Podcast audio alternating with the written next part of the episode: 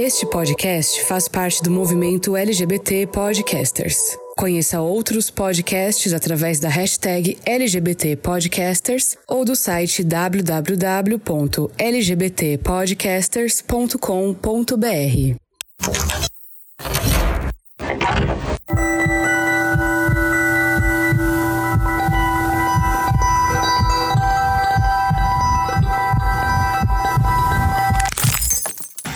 primeira regra é não se comprometer. Você precisa pensar em você e só em você. A segunda regra é desumanizar a outra parte. Assim fica mais fácil deixar tudo para lá assim que acabar. A terceira regra é não deixar nada claro. Quanto mais ambiguidade, mais fácil você fazer cara de surpresa e dizer: "Mas quando que eu te dei a entender isso aí que você está dizendo?". E a quarta regra é saber que, assim como você não deve alimentar nenhum sentimento nos outros, os seus também vão acabar definhando. E quanto menos sentimento envolvido, menos vivo você vai estar. Ok, eu sei que você deve estar se perguntando, mas que diabos eu estou falando? Bom, uma das questões que mais ouvimos no meio da comunidade LGBTQIA, é sobre quantos relacionamentos podem ser facilmente resumidos a um chat em algum app. Mas será que é assim mesmo? E esse é o único caminho possível? Hoje você vai ajudar a gente a entender se isso é um fato, uma verdade absoluta e descobrir como partir um coração.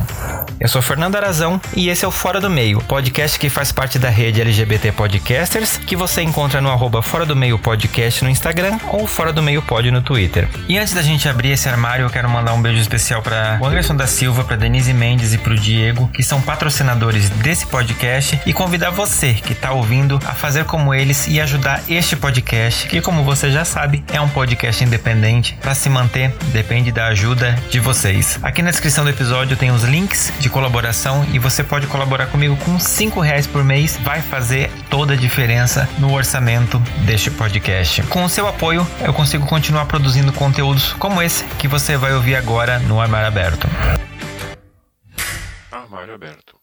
E eu tô aqui com convidados mega especiais para me ajudar a definir, a criar esse manualzinho para você, né, de como partir um coração de forma que talvez ele não tenha retorno, ou mentira, tomara que tenha. convidados, quem são vocês e fartar a pessoa, né? é, pois é, pois é. Botar uma ponte safena na pessoa. Exatamente. Esse episódio podia ser patrocinado pela Super Bonder, mas quem sabe, né, até o lançamento a gente consegue juntar esses caquinhos aí. Gente, quem são vocês e me contem por que, que vocês são partidores de corações? Meu nome é Y, eu tenho 32 anos, sou host do podcast Controle Y. E lá é uma audiobíblia de relacionamentos, do ponto de vista de alguém que já se deu muito mal. Isso responde a pergunta do Mignon, que é tipo, eu parti coração porque partiram o meu, entendeu? Eu não, eu sou reativo.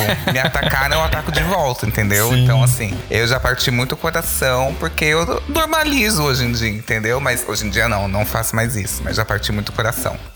Eu sou a Carol Cardoso, participo do podcast Introvertendo. Eu sou lésbica, tenho 24 anos e eu parto muitos corações simplesmente pelo fato de que eu sou taurina, então só por isso já basta. Ah, eu também sou taurino! eu, sou, eu sou fácil de apaixonar e difícil de desapaixonar. Eu sou o Thiago Abreu, sou jornalista, também sou integrante do podcast Introvertendo e eu tenho fama de ter um coração de gelo, mas isso não necessariamente é verdade. Sim, por curiosidade, já que todo mundo citou, qual é o seu signo, Thiago? Capricórnio. Capricórnio, né, gente? É. Muito frio. Já falou, coração gelado.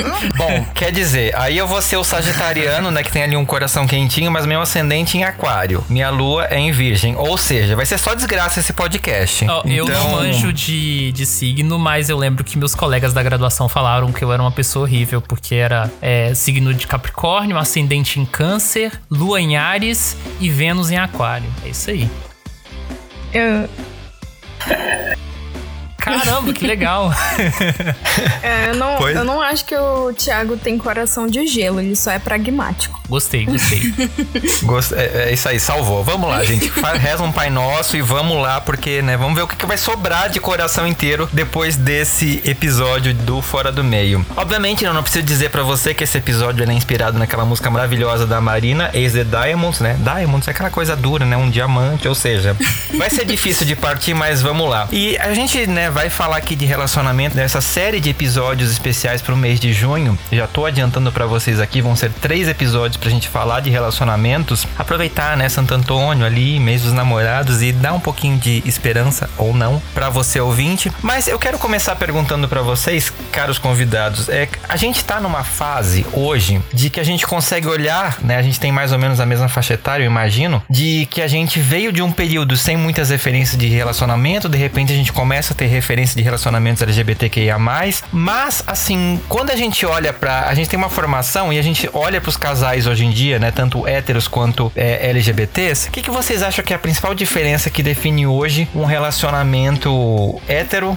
ou um relacionamento não hétero? O que, que muda na opinião de vocês mais de um para outro? Eu vejo particularmente duas diferenças fundamentais. A primeira diferença é relativa à relação com o meio, com o meio social, né? Um relacionamento heterossexual possui uma validação familiar, uma validação da sociedade muito mais fácil. Às vezes até o contexto social que esse casal LGBTQIA+ é até favorável, só que as pessoas já têm um certo receio de se posicionar, né, de serem invalidadas nesse processo. E uma outra característica que eu acho que também é muito forte é que existem certos tabus que podem ser menores dentro de uma relação que não é heteronormativa, né? Então muitas vezes há uma maior abertura sobre temas como não monogamia, também existe também uma maior aceitação de ideias até como relacionamento aberto, é, sobre ter muitos parceiros casuais, etc. A gente sabe, por exemplo, que em relações heterossexuais, isso eu sei de amigos meus, que existe todo um processo do homem chegar da mulher, de entender os sinais, de ter um encontro, dois encontros, três encontros, sair um mês, dois meses para conseguir um beijo, para conseguir uma transa. E às vezes no meio gay, né, especificamente aqui reduzindo ao meio gay, o cara tá encontrando o outro e em cinco minutos já, já está chupando o outro. Então, né, uhum. acontece muito isso. Sim. Eu poderia ter falado isso ou ficou muito explícito? Não, tá ótimo, pode. Esse é um podcast sem censura. então, olha, o que eu acho, é para mim, são duas palavras, assim, comparando. Referência porque eu acho que, sei lá, eu cresci muito próximo dos meus primos e todos eram héteros. É, então, assim, meu primo namorava na escola, meu primo começou a namorar no cursinho, e aí com 16, 17 anos eles levavam as namoradas na família, e eu já entendia que eu era gay e eu jamais poderia fazer isso. Então, eu acho que teve um tempo para eles poderem construir uma base de referência de relacionamento. E para mim, eu acho que essa é a maior diferença. Porque eu acho que até eu começar a me relacionar, até eu começar a entender o outro, pra depois que eu entender o outro, eu me entender diante de uma relação, Nisso eu já, te, eu já tinha o quê? Uns 23, 24 anos. Então, assim, são quase 7 anos de diferença. Que são muito. Que, que, uma diferença muito grande, é muito tempo. Uhum. Então, para mim, a maior diferença principal é essa: é o, o tempo de construção e a referência. Isso para mim faz muita. É gritante a diferença, assim. Eu me identifico muito com isso. É, na minha família também tem muito. É, eu sempre tive proximidade com os meus primos, com a minha família estendida. Então, não só primos, é, sei lá, meus tios, mas meus tios avós. Então, primo de primeiro e segundo grau, minha família é muito grande. E eu me lembrei de uma história aqui que a minha irmã levou dois amigos, que um deles acabou se tornando namorado dela, e ela levou eles para dançar quadrilha na casa da minha família. Então toda a família ficou falando que eles eram maravilhosos, é, ficaram convidando sempre. Quando eles namoraram, é, ele foi super bem recebido na família. E nessa mesma ocasião, nesse mesmo dia, a minha família é muito feminina, então tem muito mais mulher do que homem. Uhum. Não tinha homem para todo mundo, para fazer o par da quadrilha.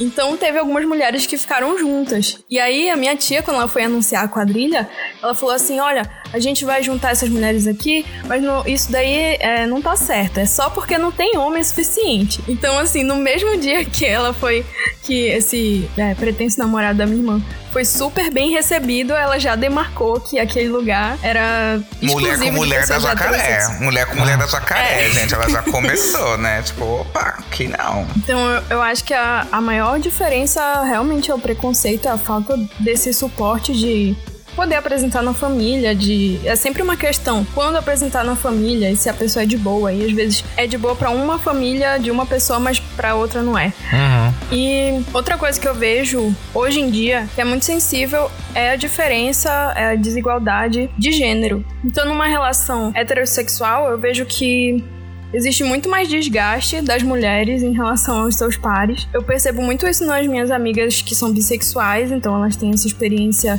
com homem e com mulher e elas sentem muito que é como se elas tivessem sempre que estar tá ensinando para os homens como se comportar em determinadas situações que elas se sentem agredidas, assim, é, diminuídas de certa forma, até nas diferenças de atividades domésticas, mas não só isso, não quando tem uma vida comum, mas até relação de amizade. Então, quando eles vão numa roda de amigos, existe certa competitividade do homem querer se afirmar muito, e isso acaba desgastando muito. Então, eu percebo que isso cumulativamente vai comprometendo o vínculo da relação. Então, hoje que as mulheres estão muito mais cientes dessas diferenças, isso acaba sendo um pouco cansativo, né? Uhum. Que numa relação lésbica, eu não sinto que tenha essa diferença apesar de que existem diferenças de poder, às vezes uma mulher se sente mais que tá numa hierarquia maior do que a outra, mas isso não é uma questão é, relativa ao gênero, e sim outras questões. Uhum. O, o que eu tinha dito também da referência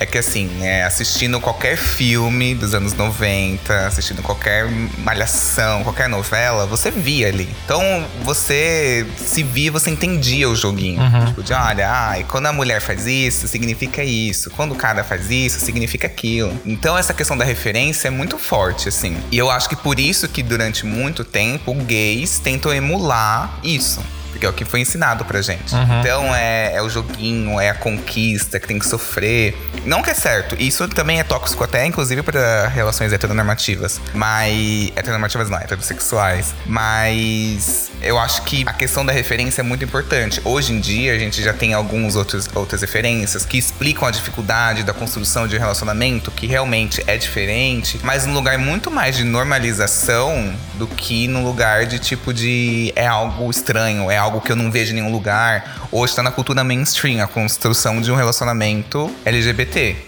sabe? Sim. Acho muito importante isso. É, pra mim, assim, eu lembro que uma da. Eu fiquei muito impressionado, né, quando América tava no ar, a novela da Glória Pérez que estreou agora recém. Então, se você tá ouvindo e não faz ideia do que tá falando, tem no Globoplay agora, você consegue entender mais ou menos o que foi pra gente. É ver um dos primeiros casais gays sendo retratado no horário nobre, né? No horário das nove, o que? 2000 e quanto? Não lembro quando a América foi o ar. A América é 2005, que foi na época do Cassinão. Isso, isso. Vocês pensam como era o mundo em 2005, né? Não faz tanto tempo assim, mas pra gente ter um casal, um rapaz gay e a forma como a Glória Pérez representou esse rapaz gay, a descoberta dele como um rapaz gay, o romance dele depois com um peão de fazenda, né? A gente teve uma coisa parecida só em A Próxima Vítima, que eu reassisti esses dias, eu vi uma construção bacana, assim. Mas olha só, são dois pontos muito distantes no tempo, né? E a gente ficava com essa lacuna de justamente, tipo assim, beleza, é, quem sou eu? Como que eu me relaciono? Porque a gente como qualquer outro ser humano normal, chega a adolescência, os seus hormônios vão dar uma pitada ali, você vai começar a ter interesse pelas pessoas, mas e aí?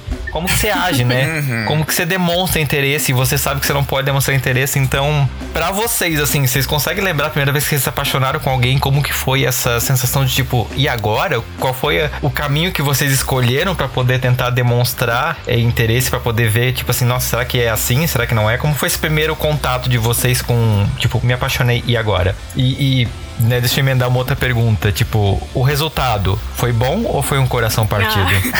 Ah. Nunca. Se alguém falar que foi certo, mentiu na hora, gente. Mentiu. É, eu vou, eu vou falar. A primeira vez que eu me apaixonei, eu já tava na faculdade. Foi no meu primeiro ano da faculdade. E foi muito engraçado. Eu acho que tem um entrelaçamento também com a questão do autismo, que eu não sabia que eu era autista. Então eu tinha uma confusão muito grande dos meus sentimentos. Eu não sabia identificar o que era cada sensação. Então, sei lá, achar que eu tava doente quando eu ficava com calor, porque eu tava com calor por causa que eu tô perto da pessoa que eu gosto. Uhum. Sabe? Meu Deus, eu tô com febre, eu não tô. Sabe? Eu, não, é, eu não, não entendi, eu não sabia ler essas, essas sensações. E teve uma vez que a gente saiu pra ir comer um sanduíche e ela ficou passando a perna dela na minha perna. E aquilo me deixou tão confusa, tão desconcertada, que sério, eu buguei por um tempão e eu, eu não sabia o que fazer. Uhum. E depois disso eu fiquei pensando, e assim, a gente nunca teve nada. Eu só fui perceber que eu tava apaixonada mais de um ano depois que a gente já se conhecia, já se falava quase todo dia. E não deu muito certo, não era correspondido. Nisso que demorou um ano para eu perceber. Quando eu percebi, eu resolvi fazer alguma coisa compatível com o que eu via na televisão. Então, sei lá, eu vou fazer uma surpresa para ela no trabalho dela, levar um monte de chocolate e chegar lá no horário comercial e, e, presentear. E aí, tipo, meu Deus, é... hoje em dia eu acho isso tão. é, sério. Chamar um carro de telemensagem.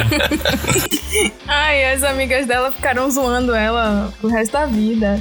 E eu também, sempre que elas me viam, elas ficavam zoando e eu não entendia direito o que, que era isso. Sim. E era tipo um grupo só de sapatão, era um monte de sapatão. E ao mesmo tempo que eu fiquei feliz de estar no meio que só tinha sapatão, é, eu fiquei nervosa, porque eu não sabia como agir nessa situação, né? Sim. Eu fui o clichê, me apaixonei por um homem hétero foi ridículo. Na escola ainda, eu tava no segundo colegial. E foi aquele amor platônico, de sofrer calado, de falar, meu Deus, me declaro ou não me declaro, durante dois anos. E aí, eu lembro que na época eu tocava aquela. Tinha até trilha sonora, eu tocava aquela música. Sim. Na sua estante da Pete, sabe? Nossa, Sim. gente, eu amava, sofria. Quem nunca escorreu aquela... atrás da porta ouvindo na sua estante? É, te beijando, isso não é pecado. Nossa, gente, chorava. E não adianta nem me procurar, William Marcelo. Nunca procurou. Detalhe, nunca procurou. E esse é o desfecho, assim. Eu nunca me declarei, nunca tive um desfecho. Achava que ele era gay, mas já vi ele pegando meninas também. Então poderia ser um bi no meu sonho, mas não tenho certeza, não sei de nada e nunca mais o vi. Assim. Então foi isso, assim. O desfecho foi que eu não tive coragem de me declarar, porque eu tinha medo de apanhar, né, gente? A minha uhum. questão era essa, vai, vou chegar, ai, oi, tudo bem. Eu, não, eu tinha nem, não tinha nem ideia de como fazer um discurso para ele, tipo assim, de oi, tudo bem. Sei que você não me conhece, mas eu te amo. Tem que fazer gosto de você. Não tem o que fazer. Platônico tomou no cu, não tem que fazer, gente. Sim. No meu caso, eu tive algumas paixonites na infância. Inclusive, até por meninas, assim. Então, mas eu não levo isso em consideração, porque é infância e tal. E aí, na vida adulta, eu só fui sentir realmente, olha, estou apaixonado num pequeno caso que eu tive em 2018. Porque assim, eu tinha ficado com um cara no ano de 2018 e ele era muito apressado com as coisas. Eu gostava dele, achava ele legal e tal, mas com uma semana que eu tava ficando com ele, ele pressionou por um namoro. E assim, já tava sentindo que o negócio não ia dar certo. Beleza, eu cedi e tal, ele continuou ficando comigo. Na semana seguinte, ele falou que era melhor a gente se afastar, porque ele teve uns problemas familiares e eu me senti muito descartável. Sim, é uma longa história, né? Mas resumindo aqui, aí ele disse: Ó, oh, não vou segurar para você, você pode sair com outras pessoas, não sei o que, não sei o que. E eu falei assim: quer saber? Vou fazer isso mesmo, sabe? Eu tava né, chateado, reativei o Tinder no mesmo dia e dei match com um cara que era de um curso próximo dele, ele fazia física física e né, o outro cara que eu dei match era da física médica. E aí, basicamente, eu comecei a conversar com esse cara. Esse cara era muito legal, muito gente boa. E no dia seguinte, ele tava no bar, na, na saída da universidade, e me chamou pra ir lá, que ele tava jogando truco com os amigos dele. E aí eu cheguei, né, com ele, a gente conversou, e aí foi um negócio à primeira vista, assim, sabe? Foi um negócio impressionante. Aí a gente saiu lá do jogo, fui lá pro lugar onde ele morava, Fiquei com ele lá o dia, voltei para casa e voltei para casa assim de um jeito que eu nunca tinha sentido antes. Foi um negócio surreal. E o detalhe, ele estudou no ensino médio com uma prima minha.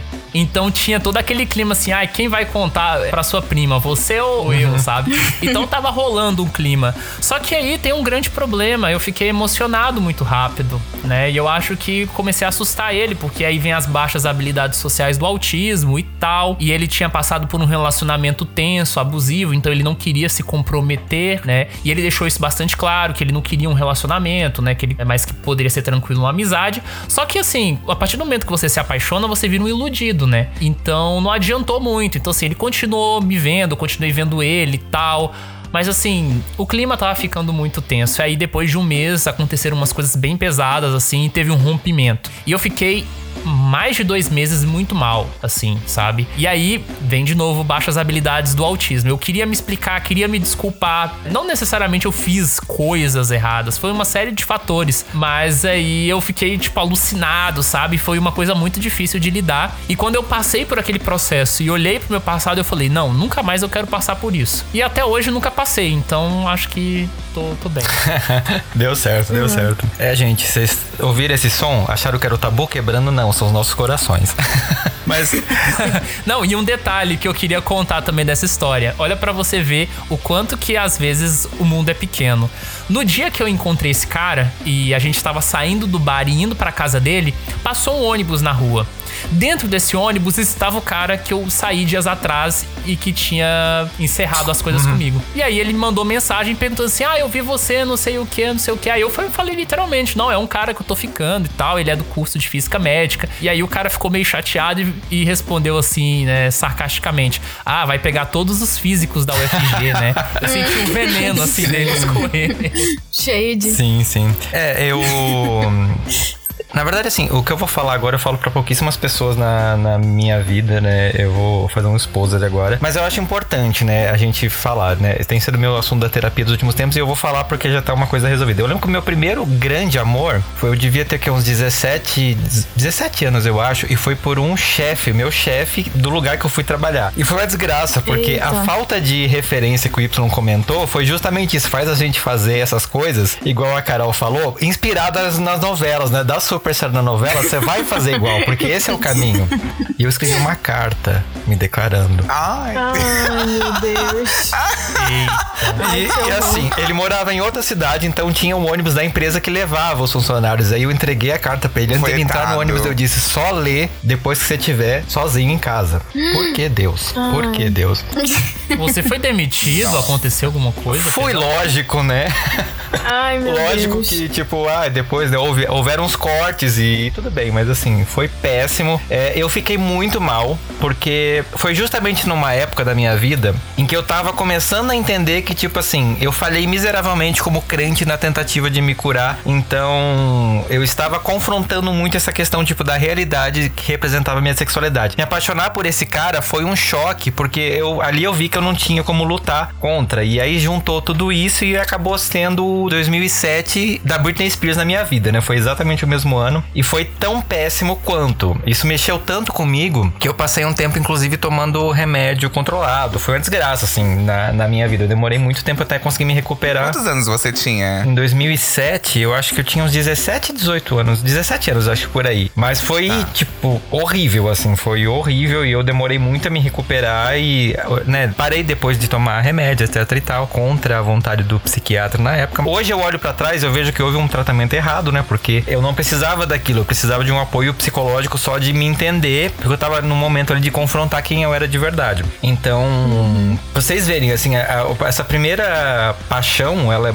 é tão avassaladora, às vezes, quando a gente não sabe lidar, pelas faltas de referência que elas podem marcar muito, né? Inclusive, tipo, fazer uma coisa muito horrível, né, com a vida da pessoa. E depois, com o passar do tempo, né, você vai crescendo, você vai vendo que as coisas são um pouquinho mais complicadas, porque você começa a descobrir o mundo como ele funciona e você percebe que você não tem o menor trato social para poder lidar com paixão, porque você não sabe, né? Ninguém te ensina como é lidar com alguém do mesmo gênero. E aí eu acho que é uma coisa que a comunidade LGBTQIA peca também, e eu queria a opinião de vocês sobre isso, porque a gente acaba sendo condicionada na superficialidade, né? Então, como o Thiago mesmo comentou, é tudo tão rápido, né? Você baixa o aplicativo, conversa com outra pessoa e as coisas se tornam meio descartáveis, né? Eu tenho essa impressão de que a comunidade vende muito essa imagem de relacionamento. A Carol vai poder me corrigir, mas eu não vejo isso muito na comunidade lésbica, né? A comunidade lésbica, tanto que tem aquele meme, né? Que tipo, vocês vão morar juntas no segundo encontro, no terceiro já estão decidindo o nome do oh, gato. Eu vou te dizer uma coisa, eu vou te dizer uma coisa. Isso não é meme, isso é a realidade. Como é que é a visão sua como lésbica dessa vivência? Tipo assim, vocês enxergam o mundo gay principalmente, né? Tem isso mesmo? O mundo lésbico é diferente? Como é que é a sua visão como uma mulher lésbica desse. Olha, minha amiga sapatona tá encalhada, sofrendo horrores, gente. Não sei. É bem diferente diferente, eu acho. Pelo que eu converso com o Thiago, é bem diferente. Para ele as coisas são muito mais fluidas. Ele chega e combina lá no Grindr as coisas. E aí ele vai É, tem aquele meme, tem local. E nossa, tipo, numa relação lésbica é muito difícil disso dar certo. Tanto que uma vez que eu fui usar um aplicativo e uma mulher mandou uma dessas assim, e aí tem local, e eu fiquei, não. Aí, tipo, não, nem respondi, eu só bloqueei, porque isso realmente é incomum, é muito incomum, uhum. sério.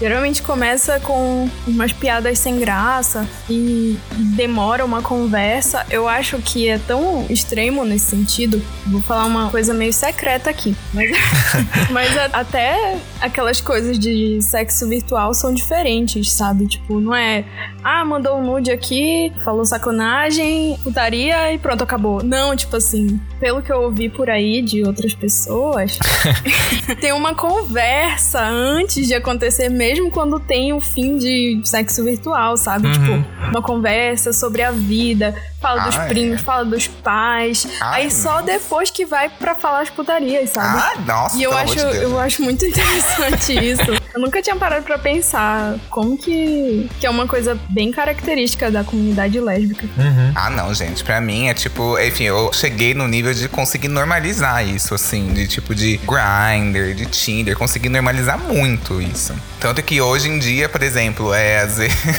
dias eu me surpreendi comigo mesmo, porque abri o Grinder e aí a primeira mensagem que tinha era servido. E era tipo uma foto do, do cara mostrando uma nude do cara, o pau, assim, servido. Meu Deus. O Y de antigamente ia falar: Que horror, você é louco de mandar isso pra mim? Que isso? Eu ia ficar chocado. Eu fiz assim: olha, ah, tá, não tô, tô de boa. Tipo assim, ignorei só, sabe? Tipo, Sim. já normalizei, já consigo entender. Tá servido? Não. tô cheia, tô satisfeita. E aí, vida que segue. E aí eu entendo isso, assim, de tipo de, de, de, peculiaridades, de construção diferentes. É, cada sigla tem uma característica também, acho bem interessante isso. Mas eu não diria que, assim, eu não acho que, por exemplo, é superficial. Eu acho que são objetivos diferentes. Entrar no Grindr eu não acho que é superficial. É tipo assim, eu quero transar. E antigamente eu confundia. Eu entrava no Grindr achando que a partir de uma transa eu iria encontrar alguém e de repente, opa, tem um estalo e essa pessoa se apaixonar por mim, enfim. Uhum. E... e aí eu percebi que não.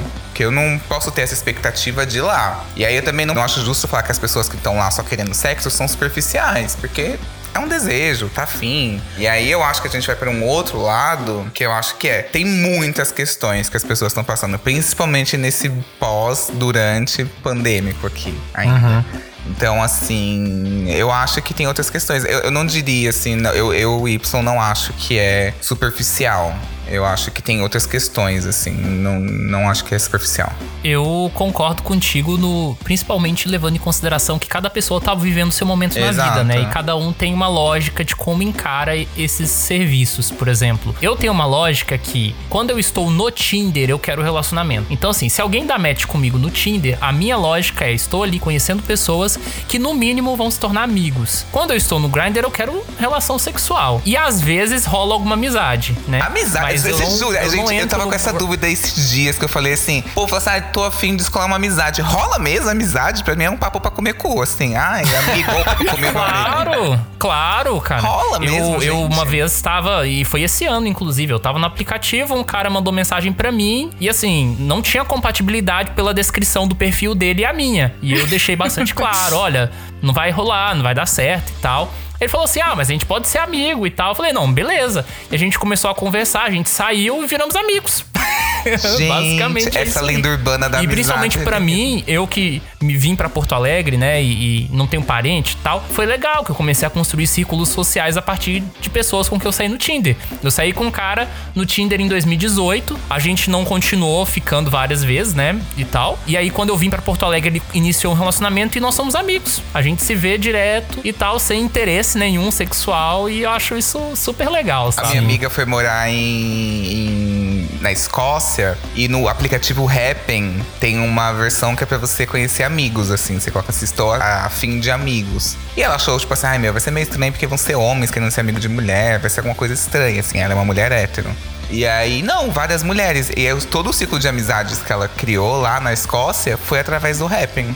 Mas porque tem essa função. Tipo, Ah, eu quero é sair muito para beber com amigos. E aí outras pessoas que estão afim de sair para beber dão match em você. Uhum. Aí uma janelinha você conversa e você sai. Ah, interessante isso. Ah, eu já usei o Happn, eu fiz uma amiga, mas nunca deu certo da gente sair. Porque eu tenho uma, uma dificuldade pra usar aplicativo também. Mas o que eu achei muito no Happn, que eu achei muito interessante, é perfil de casal. Então tem, tem Ai, muito perfil né? de casal lá. Aí eu acho interessante até. Vira uma vez marmita eu, de eu- casal. É, uma vez eu já dei match num casal, só que na minha cabeça eu ia ser amiga do casal. E aí eu acho que não era isso que eles estavam Era procurando. um papinho pra comer cu mesmo, não era amizade não. Tipo, o que que é amizade, menina? Sim. Não, mas eu vejo que tem muito isso mesmo, e eu acho que às vezes a gente acaba confundindo, e eu falo isso como uma pessoa que cresceu no interior mesmo, né? Como você tá ali naquele mundinho muito restrito e você não, não tem com quem falar sobre, sobre sexualidade, principalmente que você é gay, que você gosta, porque é justamente o que o Y falou, né? Você não sabe se você vai apanhar, se a pessoa vai te compreender, etc. Então, às vezes, o único caminho disponível, né, hoje em dia são os aplicativos. Naquela época era o quê? O bate-papo do UOL. Então, e aí? Como que você sabe, né, qual é o, o interesse daquela pessoa, qual é a questão daquela pessoa? E eu acho que a gente acaba aprendendo a se condicionando, talvez, a confundir muito, né? Tipo assim, na esperança de, tipo assim, ah, eu só posso usar o Grindr, então vou procurar um amigo lá. E não necessariamente as pessoas estão lá vão corresponder essa sua expectativa, né? Então, é, eu lembro que ano passado teve um caso assim, eu conheci um rapaz no Happen e a gente começou a conversar. Só um parênteses aqui, ouvinte. No ano passado, em junho, eu pedi pra vocês um tempo pra me afastar do podcast porque eu precisava me curar de um coração partido. Tem a ver com essa história, tá? Então, pra vocês entenderem. E aí é que tá. Eu comecei a me envolver com essa pessoa e ele correspondeu em uma parte, mas assim, depois ele veio com um papo de só queria amizade. Mas ele me correspondeu em várias coisas afetivas e deu muito ruim, deu muito ruim. Eu, eu não fui um robô, eu fui um pouco emocionado. É, e tudo bem, né? Depois, né, consegui me reerguer e etc e tal, isso que, que importa. Mas esse que tá a questão. Eu acho que às vezes a gente torna os negócios, as relações superficiais, porque a gente fica procurando coisas nos lugares errados, né? A gente condiciona a procurar, tipo assim, não, Grindr vai ser só putaria. Então qualquer pessoa que vir lá com um papinho, tipo assim, nossa, eu não vou nem dar a chance do cara falar do gosto musical dele, porque eu já vou achar, tipo assim, não, ele vai querer me comer, ou vai querer que eu coma ele, então não vou nem dar abertura pra ele falar qualquer outra coisa. É, isso acaba sendo tóxico também, né? Porque a gente limita as pessoas naquele contexto, naquela caixinha que a gente também tá, não necessariamente só procurando coisas carnais, né? Digamos assim. É, assim, eu no podcast Controle Y, é, eu vou gravar um episódio sobre qual foi a última vez que você se apaixonou. E eu me surpreendi muito, porque muitos casais se conheceram no Grindr, principalmente durante esse período de flexibilização da, da pandemia. E me surpreendeu, assim, porque é onde eu, eu acho, assim, tipo, tem no podcast de relacionamentos, conversando com pessoas. Eu acabei de gravar um episódio sobre Estou Namorando e Agora, que é sobre a pessoa que era muito solteira, se entende quando acabou de entrar num casal, como que é esse novo mundo. E algo muito incomum, assim, entre essas, essas paixões. É a surpresa. É onde você vai se surpreender. E eu percebo muito isso, assim. Eu acho que uma questão é que as pessoas estão num, num modo muito automático, pensando em pessoas de aplicativo. Muito automático. Já é um julgamento muito rápido. A interface do aplicativo do Tinder, por exemplo, pra você julgar e falar sim ou não, é muito rápido. Quando você dá match, você comemora, não quando você conversa. Quando você acha alguém interessante, às vezes você vai conversar e é tipo assim: Oi, tudo bem? Tudo e você? Tudo morre o assunto. Tipo, pra Sim. onde vai? Assim, o que, que eu falo? Será que essa pessoa tá aberta? Será que eu tô incomodando? E aí você vai fazendo isso tantas vezes que aí é isso, vira algo pra colecionar. E eu acho que a gente tá nesse momento, assim. Você disse agora que você se acha emocionado. Ai, fui emocionado mesmo. E eu, eu sou muito a favor da pessoa ser emocionada. A questão da pessoa ser emocionada é ela saber pra onde ela direcionar essa emoção. É, E tipo então. assim, é- te- existe Ah, eu me algo. sinto muito representada. É, tipo, eu tenho uma raiva de quem fala não seja emocionado, não crie expectativa. Sem expectativa, você não levanta da cama. Tipo, tudo bem ser emocionado. É, o que é mais importante é você ser claro. Ser claro. E hoje, eu acho, a, a gente pode ser claro, mas a gente não pode cobrar uma clareza do outro. Por quê? A outra pessoa, às vezes, não se comunica da mesma maneira que a gente. E ela não vai conseguir falar do jeito que a gente vai entender. Às vezes, uma pessoa vai lá e dá um ghosting porque ela não consegue chegar e falar assim: não gostei de você. E tipo assim, essa pessoa não tá errada totalmente. Eu tenho que entender também, ah, um ghosting. Entendi, entendeu? É errado? Teoricamente é.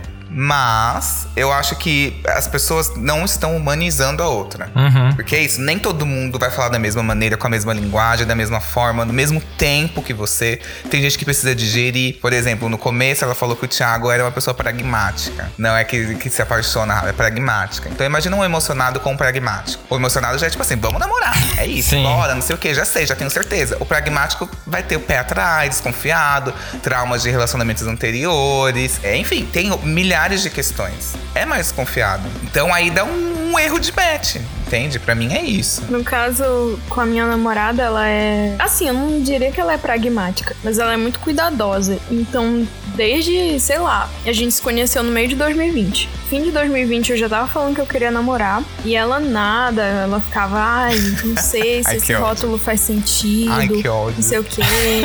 Aí quando foi. O terror dos emocionados, começou- nossa. E a gente só começou. Não, então, tipo assim, tava super estabelecido que nós duas estávamos se gostando muito, apaixonadas, não sei o quê, querendo manter pra vida e essas coisas. E eu ficava, tipo, mas por que, que a gente não namora, sabe? E é uma relação à distância. Então tem esse agravante também. Coisa de. Checklist de ser sapatão é ter pelo menos uma relação à distância. Sim, sim. Menina do outro estado. Nossa, acima de 100 quilômetros, amo. É isso. Não quero ninguém a 300 metros de mim. Quero no mínimo 100 quilômetros de mim. Aí ela só foi, nossa, entre aspas, me pedir em namoro, que eu acho tão besta essa coisa de pedir namoro, mas enfim, ela só foi me pedir em namoro é, no início desse ano. E, e meio que não fez diferença nenhuma, porque pra mim eu já tava namorando com ela, sabe? Aham. Pra ela precisava de um passo a passo da cabeça dela e, e deu certo. E mesmo quando a gente não tava namorando, eu não sentia que faltava alguma coisa. Então, sobre isso que tu falou mais cedo de, de ghosting, eu acho que depende muito do tempo que tu tá com a pessoa. Uhum. Porque se for uma coisa do Tinder que tu conheceu a pessoa, conversou um pouquinho, tu some, eu acho ok. Agora tu ter uma relação, tu chegar a ficar com a pessoa, ter uma proximidade, ter uma. Acessar a intimidade ali, né? É, e aí tu sumir sem falar nada, eu acho meio assim. É, falta de res- responsabilidade afetiva. É, porque eu acho que também, da mesma forma que a gente tem que entender o outro, o outro tem que, no mínimo, entender um pouco a gente, que a gente é um ser humano. Então, se ele se tirou um pouco do tempo dele pra dividir a história dele com a gente, e a gente tirou do nosso tempo pra dividir nossa história com essa pessoa e a pessoa só some assim, eu não gosto muito dessa ideia, mas se for só um negocinho assim do Tinder, eu acho até mais simples do que complicar uma situação falando assim, olha, não vou mais mandar mensagem, cansei. Sim.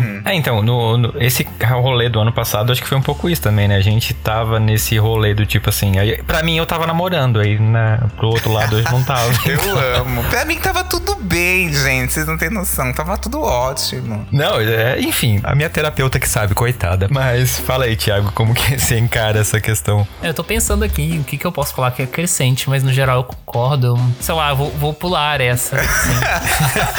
Sim. Não, mas Não, você mas- falou um Porque Não, vocês mas falaram Fê- tudo, eu não tenho o que dizer. Sim. Não, mas você falou um ponto que é interessante, que eu acho que a gente já faz muito isso, e eu me pego fazendo também, que é justamente essa questão dos padrões de atração e de preferências, né? A gente colocou isso na nossa cabeça, que existe um tipo certo pra gente, a gente acaba procurando esse perfil sempre, né? Eu não sei como é pra vocês, se vocês ainda têm esse negócio, mas eu fico me perguntando muito, tipo, beleza, quem disse que eu só gosto desse perfil? Porque normalmente eu me pego olhando pras fotos lá do Tinder ou Grindr, etc, e eu procuro aquele perfil, mas de repente essas pessoas que eu mais me dou bem são totalmente o oposto daquilo, são totalmente fora desse perfil que eu acredito que é o correto pra mim. Quando a gente foca demais, em tipo assim, não, a, mi- a pessoa que eu quero vai ter que ser desse jeitinho, a gente acaba perdendo justamente essas outras oportunidades e desumaniza qualquer outra pessoa que tente chegar perto, né? Tipo, não, você não serve pra mim, tipo assim, é o iFood, né? Não gostei da cor desse hambúrguer, não vou pedir ele. Péssimo, né? É, é que eu acho também que muitas pessoas, principalmente pensando aqui nos aplicativos, tentam facilitar muito a vida. E aí é aquela questão do pré-julgamento. Então, se você for olhar os aplicativos, a primeira coisa que aparece embaixo é a profissão. Nome da pessoa, profissão, onde a pessoa se formou. Porque é um filtro. A gente vai criando esses filtros de aparência. é, se você olhar as fotos da pessoa, ah, se a pessoa viaja, você já entende qual é o perfil dessa pessoa, o que ela tá tentando passar. Tem gente que liga muito pro corpo, então, ah, deu uma preciso ver foto dessa pessoa de roupa de banho. Ah, preciso ver essa pessoa, o lifestyle dela. Preciso ler a descrição pra entender qual que é a dela. Então eu acho que a gente vai criando filtros, que eu acho que é bom, porque a gente vai vendo, tipo assim, olha, eu, por exemplo, homem artista, fujo, corro. Ah, Era o que eu procurava. Tipo assim, o, o homem desenhava, fazia um desenho numa qualquer lugar assim, eu já, nossa, eu te amo, eu te amo, todo, tome todo o meu dinheiro. E aí eu fui entendendo, tipo assim, meu, realmente é, é um perfil muito difícil. Então, assim, Sim. pra mim, vou criando, tipo, uma repulsa mesmo. E é errado. É errado. Sim. Porque pode ter um artista legal que seja legal que gosta, que seja Sim. herdeiro. Mentira, aquele né, que quer dinheiro. Que seja herdeiro. Deixa eu só fazer que... um adendo. o menino do ano passado ele desenhava também, então pode ser um perfil. Ai, gente, corre, Run. corre, corre, corre. Ai, gente, eu tô com, tô com medo agora porque eu desenho. Você falou no começo que você quebrava muito o coração das pessoas, tá é, vendo? Então. Olha, gente, ó. Ai, que droga. Pessoa desenhista, que esse pique. Pessoa, ó, é assim, olha, o perfil que eu gostava. A pessoa no date tinha um humor meio macabro, tipo, gostava de falar alguma coisa meio de morte, assim, tem um mistério. Você vê que tinha uma ferida ali. Eles soltam no meio do date um trauma. E ele tem aptidão, a mínima aptidão artística, eu já me apaixono. Calcinha no chão na hora. Olha, tipo, tome todo o meu dinheiro te amo. E é isso, estamos namorando. Eu tinha esse perfil, assim. Até eu perceber de várias vezes que eu me envolvi, várias vezes deram errado. Aí eu falei, ah, realmente hoje eu queria uma repulsa. O que eu acho que é errado, porque realmente pode ter essa pessoa que vai ser legal. Mas eu acho que hoje em dia a gente tá muito nesse automático, de tipo de, ah, não sou essa pessoa. Mas, por exemplo, ai, gordo não, baixo não Ai, sem barba não. Uhum. Ai, calvo não. Não sei o que. A pessoa pode ficar nessa, entendeu? Tipo, ir total pela aparência. Ou, tipo assim, quer um advogado. Uh, esse daqui é garçom. Não, esse daqui uhum. é, sei lá, PJ de contabilidade. Não quero. Esse daqui Sim. não quero. Sabe? A pessoa pode criar esse foco e ir só nela. Assim, mas eu acho que a pessoa acaba se limitando. Sim, tem de signo também. Uma vez eu fui bloqueado por um menino depois de falar pra ele que eu era de Sagitário. Tipo, ele só falou, tipo, Sagitário não, não, e sumiu, bloqueou. Eu fiquei tipo, ah, eu, eu também eu não falo meu signo em aplicativo porque eu sei que as pessoas fazem isso. Mas eu tenho uma curiosidade também de vocês. Não sou host, mas eu quero fazer uma pergunta. Fica à vontade. Como, tá, fora do mundo dos aplicativos, como fica essa questão dos padrões de atração, tipo, pra vocês, assim? O que, o que, ah, que atrai falar. vocês? Pode falar. Não, é que, assim, é, seguindo também toda a conversa, eu penso que os aplicativos reforçam algumas coisas que no mundo real já existem, como por exemplo a própria questão da localização, porque a localização é um determinante muito grande às vezes de uhum. padrão socioeconômico se você mora numa cidade muito desigual. Uhum. E aí naturalmente você acaba se relacionando com pessoas que pertencem àquela região, aquele espaço onde você vive. Por exemplo, quando eu era estudante da Universidade Federal de Goiás, eu só saía com estudante da UFG e o cara poderia morar, sei lá, do outro lado da cidade, mas o ambiente da universidade já facilitava na localização e aí o perfil, né, assim, até de conversas, de interesses, batiam muito ali em níveis de idade. E eu acho que no presencial isso acaba ocorrendo também, sabe? Então, acaba sendo uma questão assim, quase natural, entre aspas, a essa tendência que a gente tem de, de se relacionar com perfis que pertencem a um nível socioeconômico parecido, que vem de contextos parecidos. E no meu caso, particularmente, assim, eu gosto de homem nerdola, né? Então, assim, eu, eu já saí com homens de todos os. de todas as formas, até, assim, né? Mais casualmente. Mas relacionamento sério eu tenho uma tendência a ficar com nerds, assim. Os meus dois ex são bem nerdolas, assim. Um é mais nerdola no sentido tradicional da palavra, o outro é mais nerdola no sentido intelectual. Sim. Mas eu tenho essa, essa tendência. Ah, eu também. é, eu. Sim. Não, é que eu acho que assim, no ao vivo, eu acho que tem outros fatores diferentes do, dos aplicativos. Depende do lugar que você tá, da quantidade de álcool que você tá. Porque aí seus fios, você tem filtros, assim. Tá, essa pessoa tá bem vestida, essa pessoa é estilosa. Por exemplo, eu amo homem meio urso amo, assim, amo, amo, amo, assim. E aí eu já olho e tal, não sei o quê. E aí, a partir do momento que você fala assim, não, gostei dessa pessoa, você vai começando a olhar, ver se essa pessoa te olha, vai sendo bem stalker, louco, olhando a pessoa, assim vai vendo se ela te olha de volta, aí tem uma troca de olhares. E aí eu Sim. acho que é diferente, entende? Uhum. E aí, dependendo, às vezes eu gosto do urso, mas aí do final aparece um nerdola e eu tô bêbado e eu gosto também, tá tudo certo, bora aí também, entende? Tem esse momento do Tinder também que você fala, tipo assim, meio, ai, foda-se, vou dar like aqui em todo mundo, vou ver quem vai me dar like de volta. Eu acho que existe algo próximo, mas eu acho que os aplicativos aceleraram esse pré-julgamento. Então a gente se limita um pouco mais, porque a gente tem mais filtros. Agora Sim. que a gente tá voltando ao vivo, por exemplo, eu, gente, eu antes eu era tipo assim, a pessoa que eu, eu- é muito difícil pra mim chegar em alguém. Muito difícil. Eu tenho uma grande dificuldade. Eu sou assim, aquele meme, aquele adesivo de Jesus. Ficarei olhando até que entendas. É tipo assim, Oi, eu. pelo amor de Deus, chega em mim. Não, eu não consigo. Sim. Agora eu já consigo, tipo assim, ah, não sei o que, bababá, e aí? Eu acho que tem uma periquitagem na galera, assim. Eu tô sentindo Sim. aqui em São Paulo uma periquitação, fogo, assim. Que eu acho que é Ficou muito legal. acumulado, né? Porque 2020 não teve isso. Então a galera tá um É. pouco mais, tipo, vamos recuperar o tempo perdido. É. E assim, e durante 2000 Não teve entre aspas, né? É. Porque algumas pessoas nunca, nunca É, parou. nunca pararam. Mas, por exemplo, do- pensa assim, 2020, 2021. Você ficar dois anos no aplicativo, tendo a mesma resposta, tentando puxar o mesmo assunto, o dating burnout. Que é a- as pessoas estão, tipo, com dificuldade de construir relacionamentos online. Sim. Porque online é a principal forma hoje em dia. Então eu acho que é um momento mesmo que tá muito foda. Tem uma pesquisa do Rapping que é bem legal, que ele traça os perfis das pessoas, não é recortado pra LGBT. né? Tipo, no geral mesmo, as pessoas respondem. Mas eu lembro que era assim: mais de 80% dos usuários revelavam que, tipo, passava mais tempo curtindo perfis do que conversando com as pessoas que eles davam match. E eu acho que é isso, virou paisagem, que todo mundo, como o Thiago disse, todo mundo da mesma localidade é meio parecido, tem o mesmo lifestyle. Eu modo lá do meu Smart Fit, gente, só tem padrão, não aguento mais, não aguento mais padrão, insuportável, padrão não puxa assunto, Sim. padrão só manda nude. Então, assim, É, mas uma coisa que eu acho que você falou, Y, que faz sentido é o seguinte, né? O aplicativo, querendo ou não, ele te pula a parte de você chegar na pessoa e puxar um assunto. Porque numa balada, você um gosta da mistério, pessoa, você vai ter que sabe? até ela pra saber de onde é que ela é, qual é o nome, de onde que ela faz. Tipo, sabe? essa- essas informações básicas de perfil que ele já tá ali. Então você não vai nem estar o trabalho. Então, tipo assim, ah, já sei. Então, a não ser que seja alguma coisa que chame muito a sua atenção, é, É, você não então, por vai exemplo- precisar puxar uma conversa pra ter essas informações, né? Então. é. E eu tenho a impressão também que tem gente que dá like nas pessoas só pra encher o ego. Porque, tipo assim, deixa eu ver se a pessoa me daria like de volta. Então é uma coisa que na balada não necessariamente acontece, né? É um outro, realmente uma outra forma de lidar. É, e na balada tem o desafio de chegar. Tem a concorrência. É, a concorrência. É um ambiente muito mais que. Rola selvagem, né? Assim, tipo É. assim, você tem que chegar lá, porque senão o outro vai chegar na sua frente.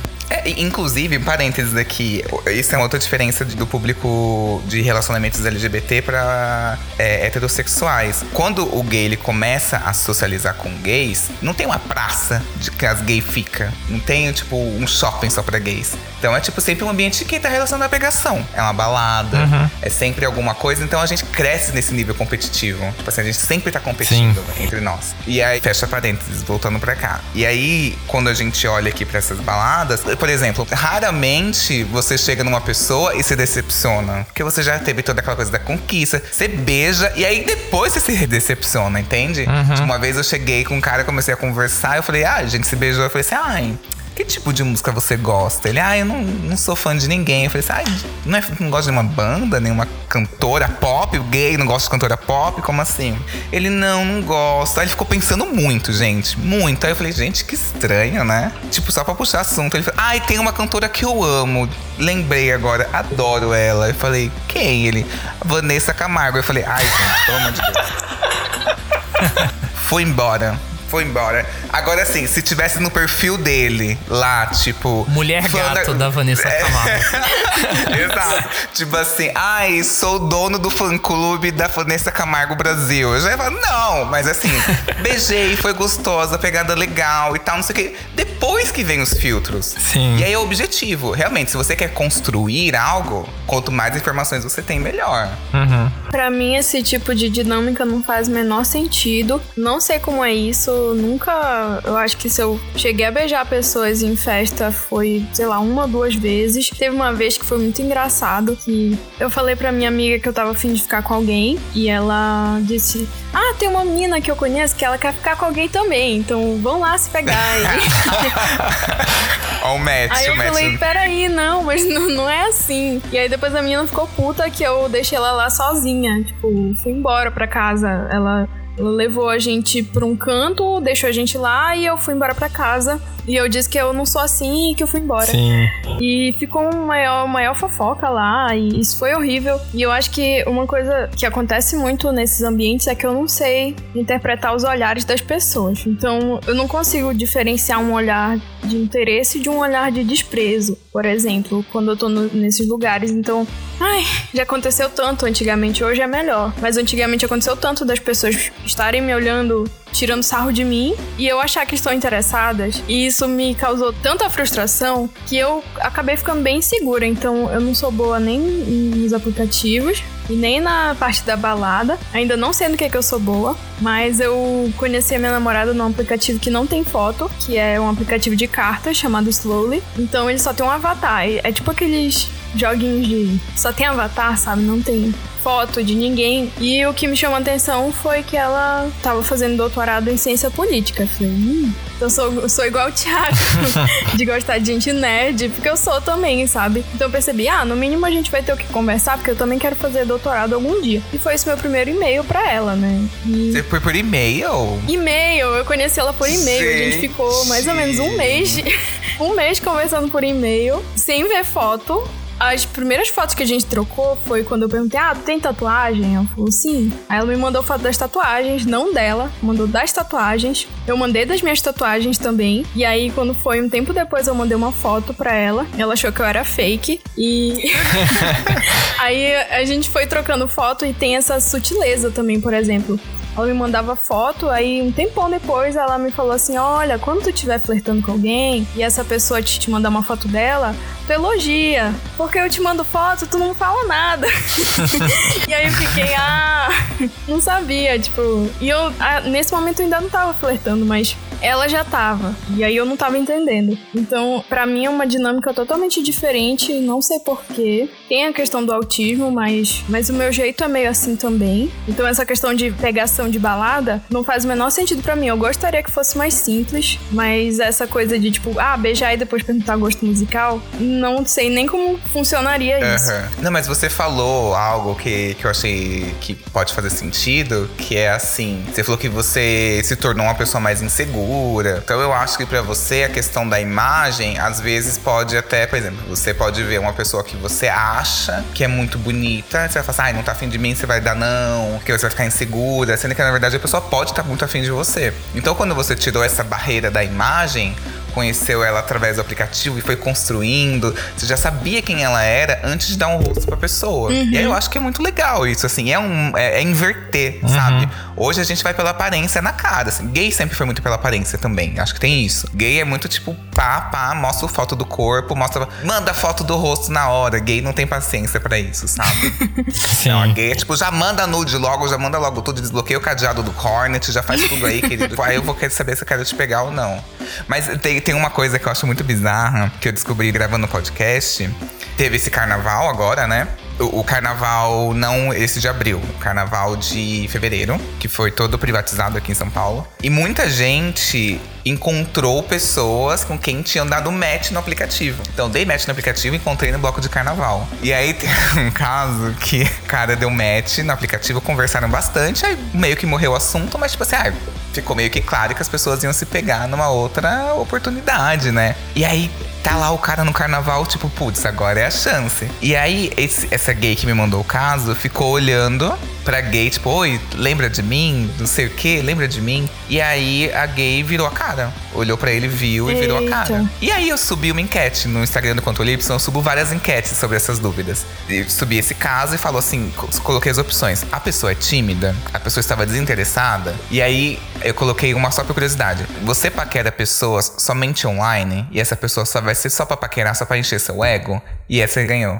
Essa opção ganhou. Quer dizer. As pessoas.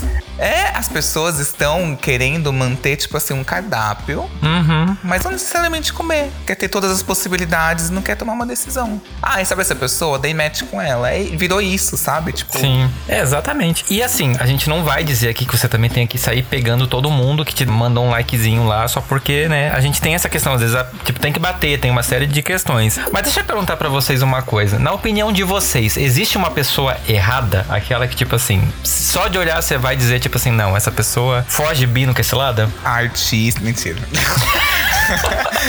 pessoa que desenha, mentira. Ah, não, eu pessoa que desenha que... aí doutorando e virginiano eu, é, já é meu material de descarte no Tinder. Não, eu acho que tem gente que é errada para você.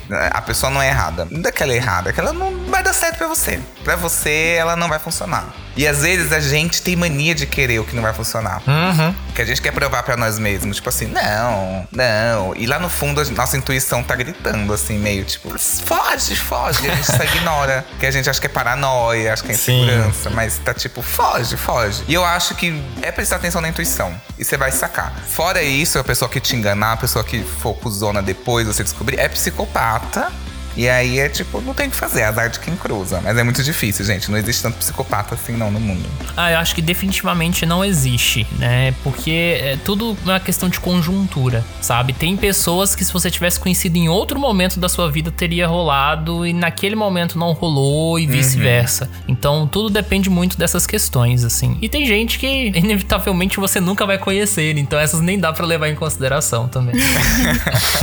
ah, eu acho que gente errada é gente que faz mal pra gente. Então, o meu critério para dizer se a pessoa é errada ou não é esse. Se a pessoa tá me fazendo mal, quer dizer que ela é errada para mim. Mas não quer dizer que a pessoa seja errada em si. Uhum. Eu acho que existem certas atitudes para mim são inaceitáveis. Então, mesmo se eu não conheço muito a pessoa e eu vejo um comportamento dela que eu acho horrível, eu perco totalmente o interesse. Sei lá, eu tratar mal as pessoas, ser grossa ou gritar. Eu não consigo lidar com pessoas que fazem isso.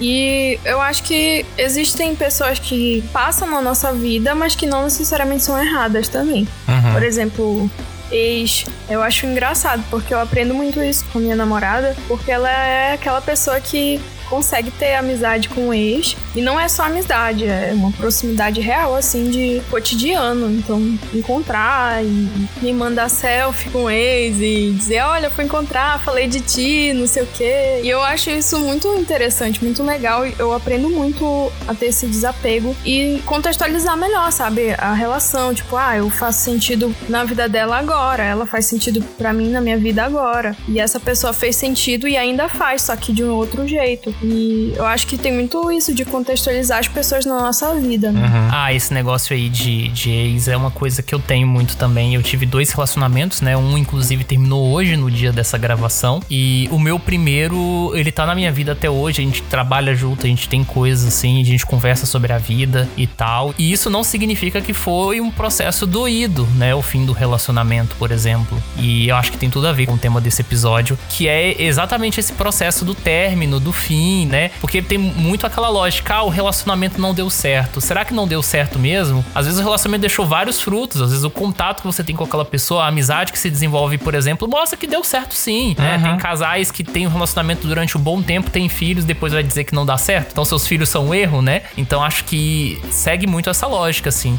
E é o que eu tô vivendo agora nesse relacionamento meu que acabou de acabar, assim. A gente terminou, depois a gente conversou sobre outras coisas, a gente passou a tarde conversando e treinando inglês, sabe? Então, assim, tenho um carinho muito grande pelos meus dois ex-namorados, que não são apenas ex-namorados, são amigos, são pessoas que eu gosto, que eu me importo e que eu compartilho a vida, né? Querendo ou não, eu quero eles na minha vida, assim, o tempo que der. Mas eu sei que tem gente que não lida dessa forma. Tem gente que, que tem uma coisa. Eu, por exemplo, gente, eu sou aqui, eu sou o exemplo. Nossa, eu tô vendo essas pessoas aqui todas acendidas espiritualmente, todas terapeutizadas, e eu assim, gente, como assim? Ex pra mim é inimigo, não quero nunca mais olhar na cara, terminou comigo, nunca mais olha pra minha cara, nunca mais vai ver, nunca mais vai ter o gosto da minha presença porque você optou em terminar comigo. Você nunca mais vai poder conviver no mesmo Mas é ambiente é porque... que eu. Tá satisfeito e nunca mais vai nos lugares que eu vou que eu te apresentei. Mas é porque muitos relacionamentos é. terminam não por um desgaste entre as duas pessoas, mas pela conjuntura do ambiente. Por exemplo, o meu primeiro relacionamento terminou por causa da pandemia. Tava inviável da gente conseguir se ver e cada um queria preservar a sua própria vida, ah, não queria correr risco de morrer. Então isso acabou com que a gente não tinha ideia de quando isso ia acabar. Eu tinha absoluta certeza que antes de julho de 2021 não ia acabar. Todo mundo tava crente que um mês, dois meses ia acabar e eu, eu era totalmente cético. E o meu segundo segundo relacionamento, né, que foi o que terminou hoje, foi por algumas coisas de planos pra vida, pro futuro. Mas a gente continuava se dando bem e a gente começou a perceber que a gente se gosta, a gente se respeita. É doído terminar relacionamento com quem você ama, só que melhor agora, enquanto a gente se ama, do que tentar estender uma coisa e a gente começar a ter conflitos e realmente ter um rompimento. Uhum. Eu acho que às vezes isso ocorre na lógica de alguns relacionamentos.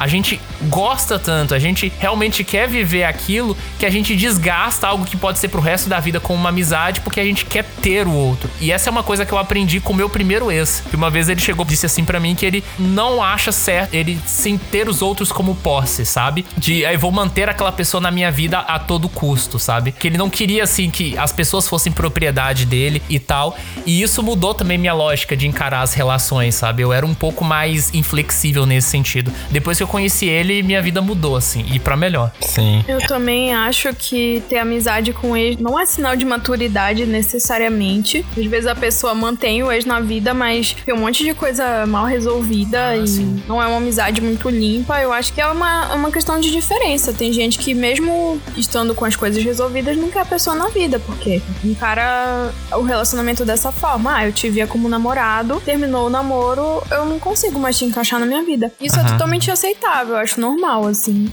Ai, obrigado. Não, não, sim, por esse lado eu também concordo. Não, mas pra mim é a questão do ódio. A questão do ódio pra mim, assim. A questão não é. Aqueles, né? Sim. É, eu não vou dizer nem que é pro. Tipo assim, é, menino do ano passado, por exemplo, a gente parou de se falar em junho. Ele mandou umas mensagens esporádicas e em outubro a gente voltou a se falar. Durou uma semana a conversa porque para mim aquilo não tava. Eu conseguiria falar com ele, mas a gente tava com tantas barreiras, tantos cuidados um com o outro, de tipo assim, eu não queria ouvir ele falar com o menino com quem ele tava transando. Porque poderia me machucar ainda e só eu sei o que eu passei na metade do ano para poder não virar um próximo oceano do planeta Terra. E assim, eu resolvi, tipo assim, ó, a gente não vai se falar porque eu não dou conta, eu acho que a gente não, não tem nada a ver. Isso não é para ser. A, a, toda aquela construção que a gente teve, para mim ela perdeu o sentido a partir do momento que houve uma mentira, que houve uma quebra de confiança. Então, para mim, se tornou uma pessoa errada, né? Mas assim, não significa que seja uma pessoa. Talvez seja uma pessoa ruim, talvez seja.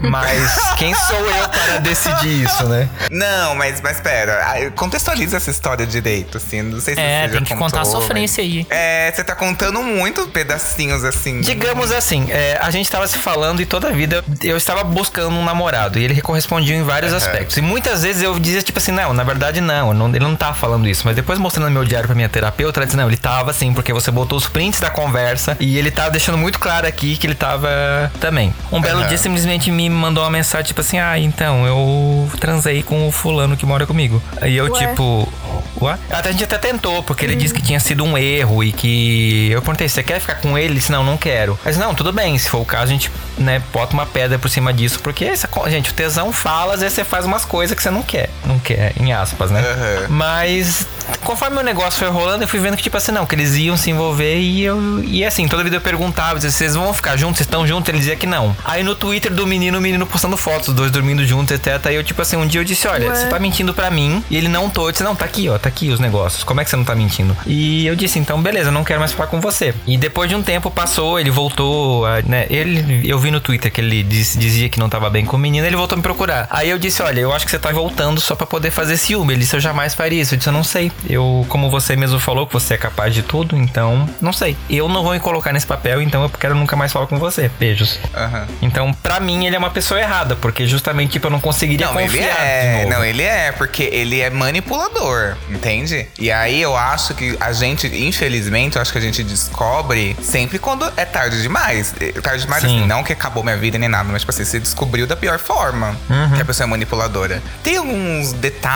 assim, mas às vezes quando a gente tá apaixonado, a gente fecha os olhos e não consegue prestar atenção nisso. Por isso que eu acho que é difícil a gente. Eu concordo que existem pessoas erradas pra gente.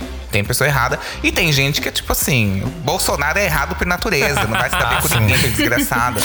Mas Ai, tem uma mulher concordo. lá que é cuidadora de idoso que adora ele, que é aquela Michelle. Então, assim, hum. de alguma maneira se encontra, porque não presta igual, entende? Uhum. Então eu acho que, tipo assim, pra gente existe gente errada. E aí eu acho que nesse caso, esse cara possa ser que, tipo, sei lá, ele encontre Jesus na vida dele, aceite Jesus e, e mude isso, assim. Mas ele te manipulou. Porque ele, ele sempre jogava para você a decisão de tudo. Uhum. Tipo assim, de parece que eu tô sendo sincero, que eu tô sendo honesto, mas não é. Que é tipo assim, meio, joguei, tá, mas o que, que você quer fazer? Ele sempre jogava para você. E quando você devolvia, ele, não, quero ficar com você. Não, mas Uhum. não sei o quê. Não, e, e você vendo que não era. Então, ele é uma pessoa manipuladora. Realmente é um tipo de pessoa que é difícil de lidar, vai fazer, tende a ser abu- abusivo. Se você deixasse, você ia ficar com ele durante muito tempo sofrendo, entende? Uhum. E pra ele ia estar tudo bem. Então, ele é uma pessoa errada. Pode, joga fora no lixo.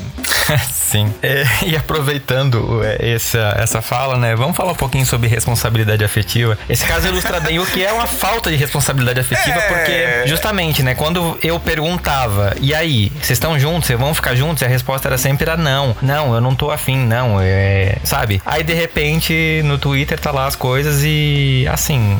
é, até quando voltou depois, deu pra ver que tava buscando em mim, como a minha terapeuta fala muito, né? Um pai, a figura de um pai, a figura que ia jogar as coisas e eu ia resolver. Então, Tipo, eu não sou essa pessoa, não é o que eu tô buscando. E, e claramente, assim, né? Como o Y falou, manipulador, desgraçado, maldito. Como que vocês enxergam essa questão da responsabilidade afetiva e até onde a pessoa que você tá flertando realmente tem essa obrigação de, tipo, de ter cuidado com você, né? Porque, assim, não dá pra jogar também toda a responsabilidade na pessoa, tem que ser uma coisa equilibrada, né? A gente é afetivamente responsável com as nossas relações, será? Eu acho que isso depende de muitos aspectos, é algo muito complexo e isso também deve ser relacionado com características individuais da pessoa. Então, por exemplo, né, a gente tá num contexto aqui que eu sou homem gay com deficiência, né? E a minha deficiência é invisível. E isso traz algumas implicações na postura que os outros vão ter em relação a mim e como eu vou ter essa postura com as pessoas também. Então, assim, no meu caso, existe todo um processo,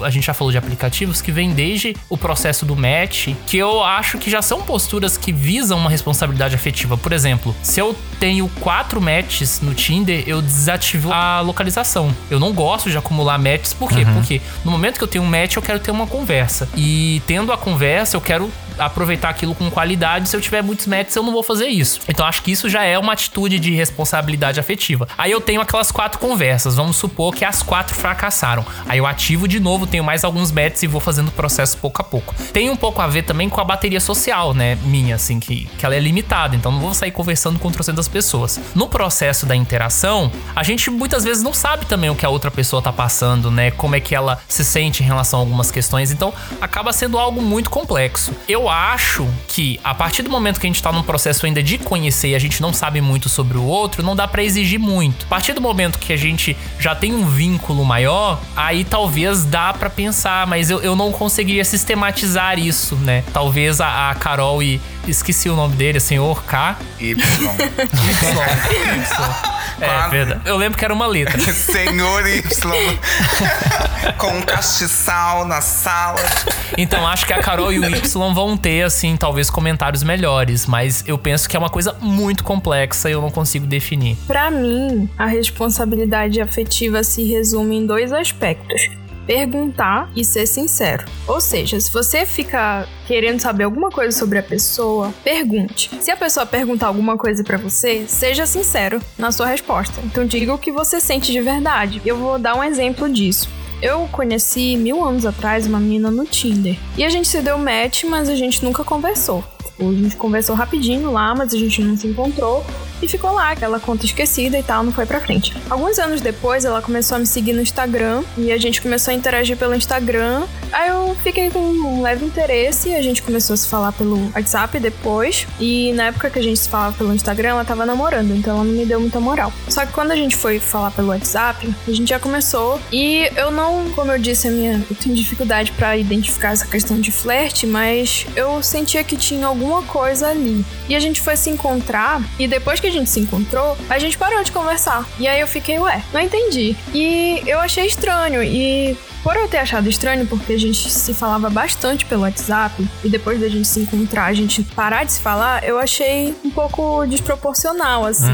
E aí eu perguntei, ah, aconteceu alguma coisa? Por que, que a gente não tá se falando mais? Ou, tipo, se quiser dar um tempo, tudo bem. E aí ela me respondeu, e ela falou que ela percebeu que ela ainda tava meio pegada na ex dela, e que por enquanto ela não ia conseguir ter esse tipo de contato, e que tudo bem. E ficou super claro, a ponto de que meses depois a gente retomou o contato e agora a gente é mana. Ela tá me falando de uma menina que ela tá ficando e eu falo também da, da minha namorada e das coisas que a gente conversa. Então eu acho que isso é um exemplo de como a gente perguntar e a pessoa ser sincera faz muita diferença. Uhum. Eu acho que a responsabilidade afetiva é isso. Sim. Cara, eu tenho uma história muito legal que eu queria contar que acho que a, o que a Carol fala ilustra muito bem. Assim, duas situações, uma de errada e uma boa. A errada foi um cara com quem eu saí, a gente se encontrou pessoalmente, a gente almoçou. E aí depois que a gente almoçou e tal, né, eu continuei conversando com ele, mas ele começou a me responder, ou evitava responder, eu respondia com agressividade, com uma certa grosseria, assim, de um jeito curto.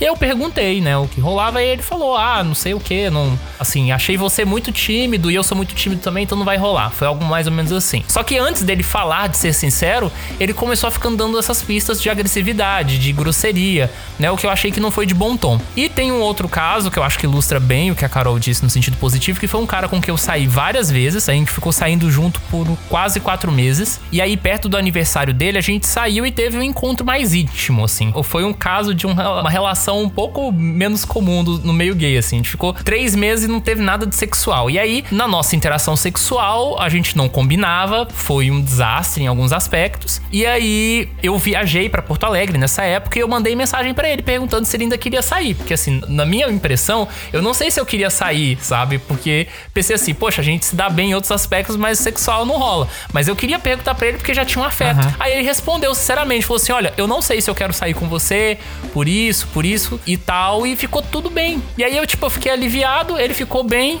e tudo rolou bem. Então acho que conversa é tudo, né? Sim. Eu realmente não tinha parado pra pensar nessa sistematização, mas acho que esses- essas duas regras são perfeitas. Sim. Eu não estou defendendo, não estou justificando a, a falta de responsabilidade. Mas eu gosto de procurar, tipo, umas lacunas pra poder levantar outros questionamentos, assim. Sim, eu acho que todo mundo tem que ser sincero, tem que ser muito claro.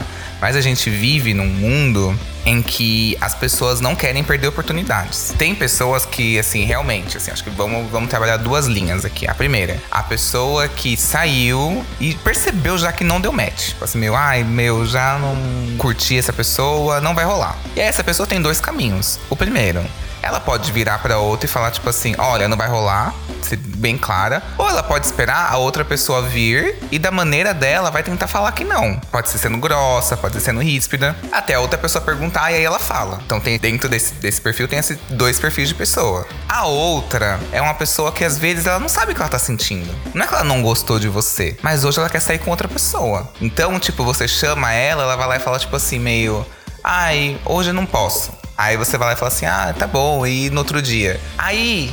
Ela pode sair no outro dia, mas naquele dia ela vai omitir pra você que ela. E aí o que, o que eu acho que acontece? O ruído. Nesse dia que ela ia sair com outra pessoa e que ela tem total direito de não falar da vida particular dela porque você não perguntou nada. Nesse segundo caso, então essa pessoa não quer se queimar com os outros. Então eu vou mantendo, vou mantendo o máximo que eu puder, vou mantendo as pessoas. Ah, eu gosto de transar com essa pessoa de vez em quando. Eu gosto, é legal. Então eu não- vou ser claro com ela. Tipo, quando ela me chamar, eu vou dar um perdido, vou falar que eu respondi depois, tá? Pra não queimar, porque ela quer transar com você de novo. Ponto. A partir daqui podem acontecer os ruídos. Porque esse é segundo perfil de pessoa que não quer se queimar, pode iludir outra. Que a outra vai falar assim: ah, ele não tá disponível, mas outro dia ele tá. Então ele não tá indisponível pra mim. Ele tá saindo, só que ele não tá na mesma página que você.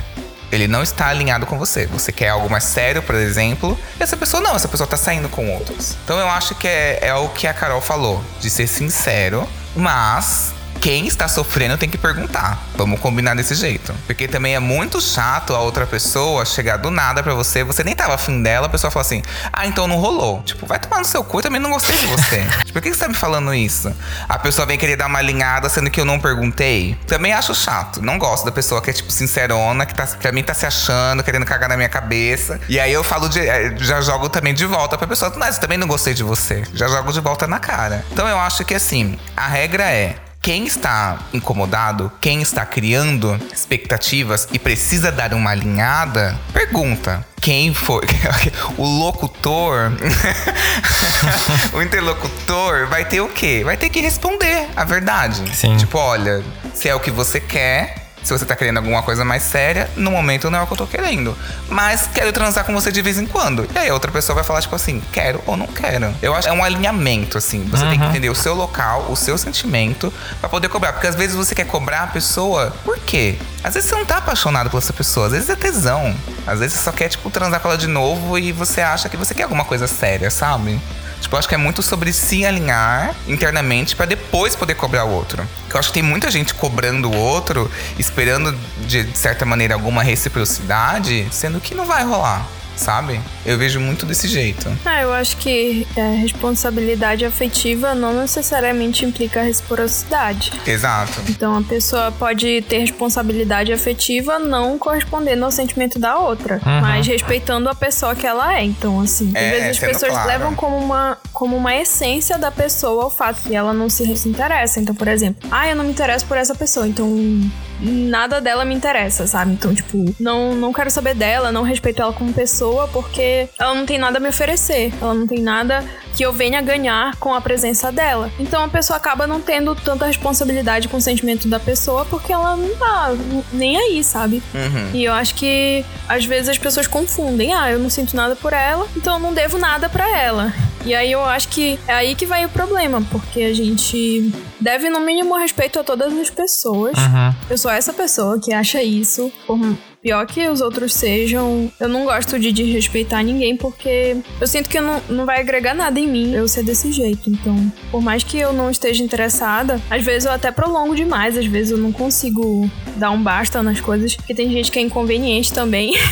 Sim. tem gente que fica montando em cima da gente porque a gente é boazinha demais e, e às vezes a gente tem que ser grossa, né? Mas isso também é uma responsabilidade afetiva com a gente mesmo. Uhum. Exato. Tipo assim, eu falo isso porque eu tenho um amigo meu, que é um dos melhores amigos. Ele não consegue virar pra uma pessoa e falar assim: não gostei de você.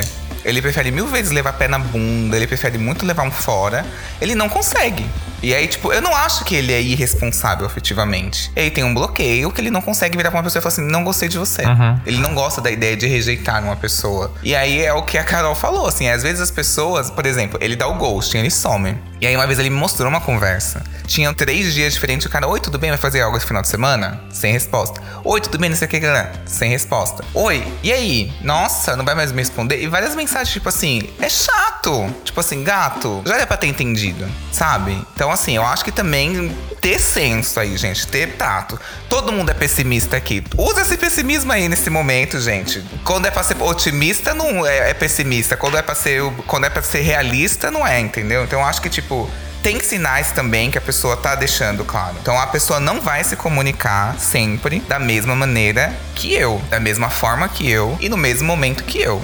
Eu acho que exigir isso do outro é, é errado. Uhum. Então por isso eu tenho que fazer o quê? Perguntar. Sim. Não vou esperar o outro falar e tal, nada. Tem que perguntar. Sim. É, e é importante não só, né? Eu vou voltar à ilustração no meu caso, mas tipo, eu perguntei diversas vezes e a resposta era sempre. Tanto teve uma situação que, mais ou menos outubro, quando ele mandou mensagem eu respondi de volta. É, e a gente combinou de tomar um café. Foi engraçado porque toda a conversa até então era como se nada tivesse acontecido. Até que eu puxei o assunto, né? Eu disse, e aí? A gente não vai falar sobre o que aconteceu? E a resposta foi, ah, eu não achei que a gente tivesse essa conversa tão cedo. Tipo assim, como assim, meu filho? Você achou que eu tô aqui fazendo o quê?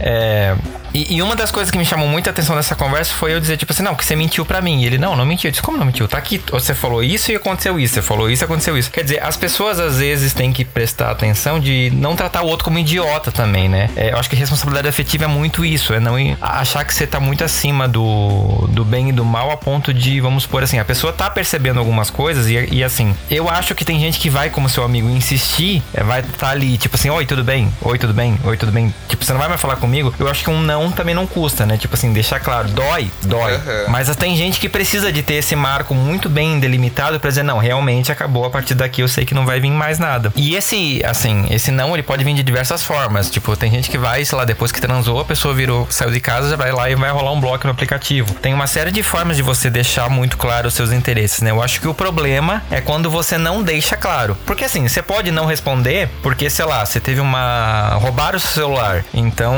eu acho que deixar claro é importante às vezes, né? Pra poder é, a pessoa saber exatamente com que ela tá lidando.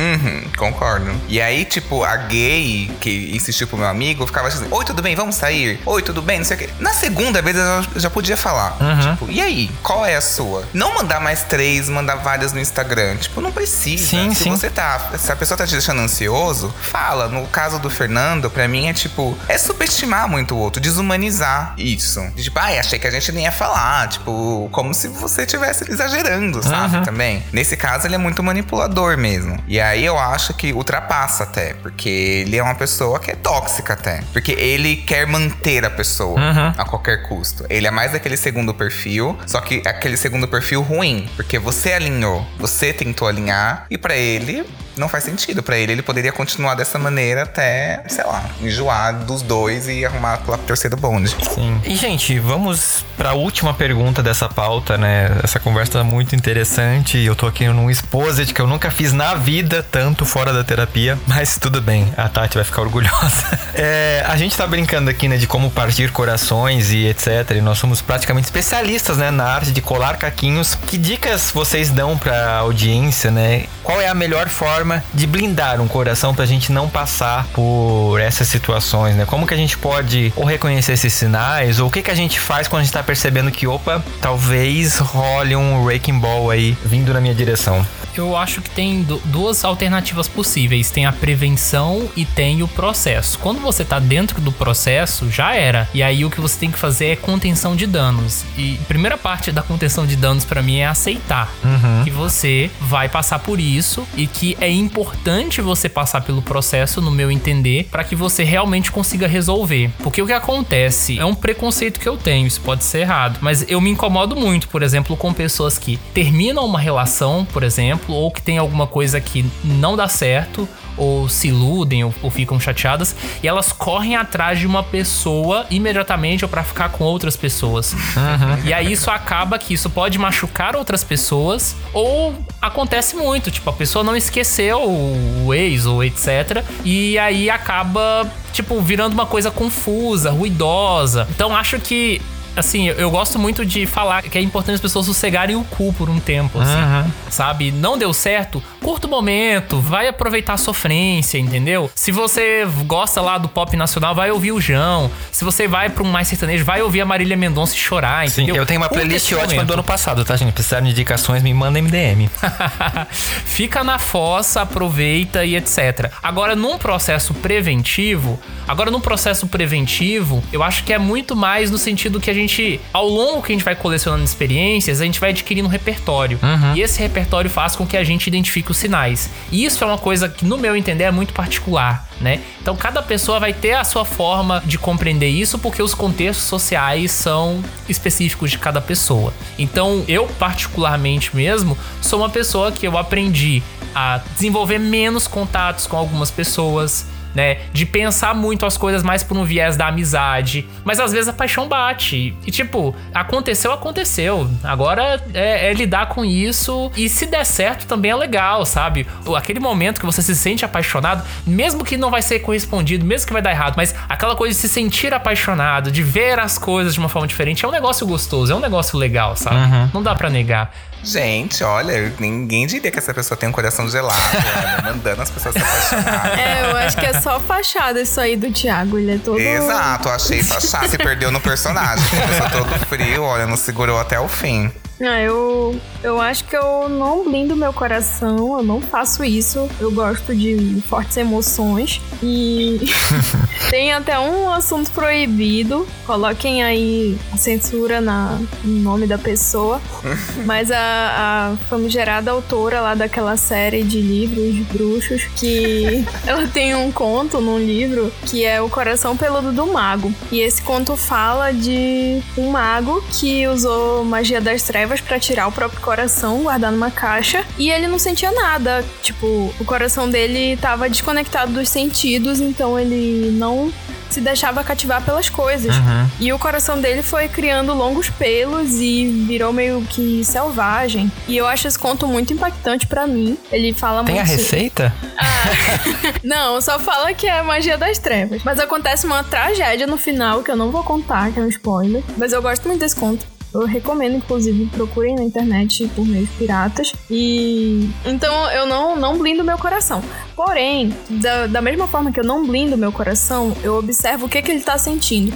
Então, se o desconforto é maior do que o prazer, é o momento de sair. Uhum. Se eu começo a ficar muito insegura com as coisas, tipo, se a, a ideia de estar com aquela pessoa é muito mais vinculada a uma possibilidade do que uma realidade, se o que eu tô projetando na pessoa é mais o que poderia acontecer e não o que tá acontecendo, é um, momento de eu ficar sozinha, de pensar no rumo que as coisas estão indo. E é muito fácil falar isso quando a gente tá num relacionamento, né? Porque tá tudo certo, maravilhoso.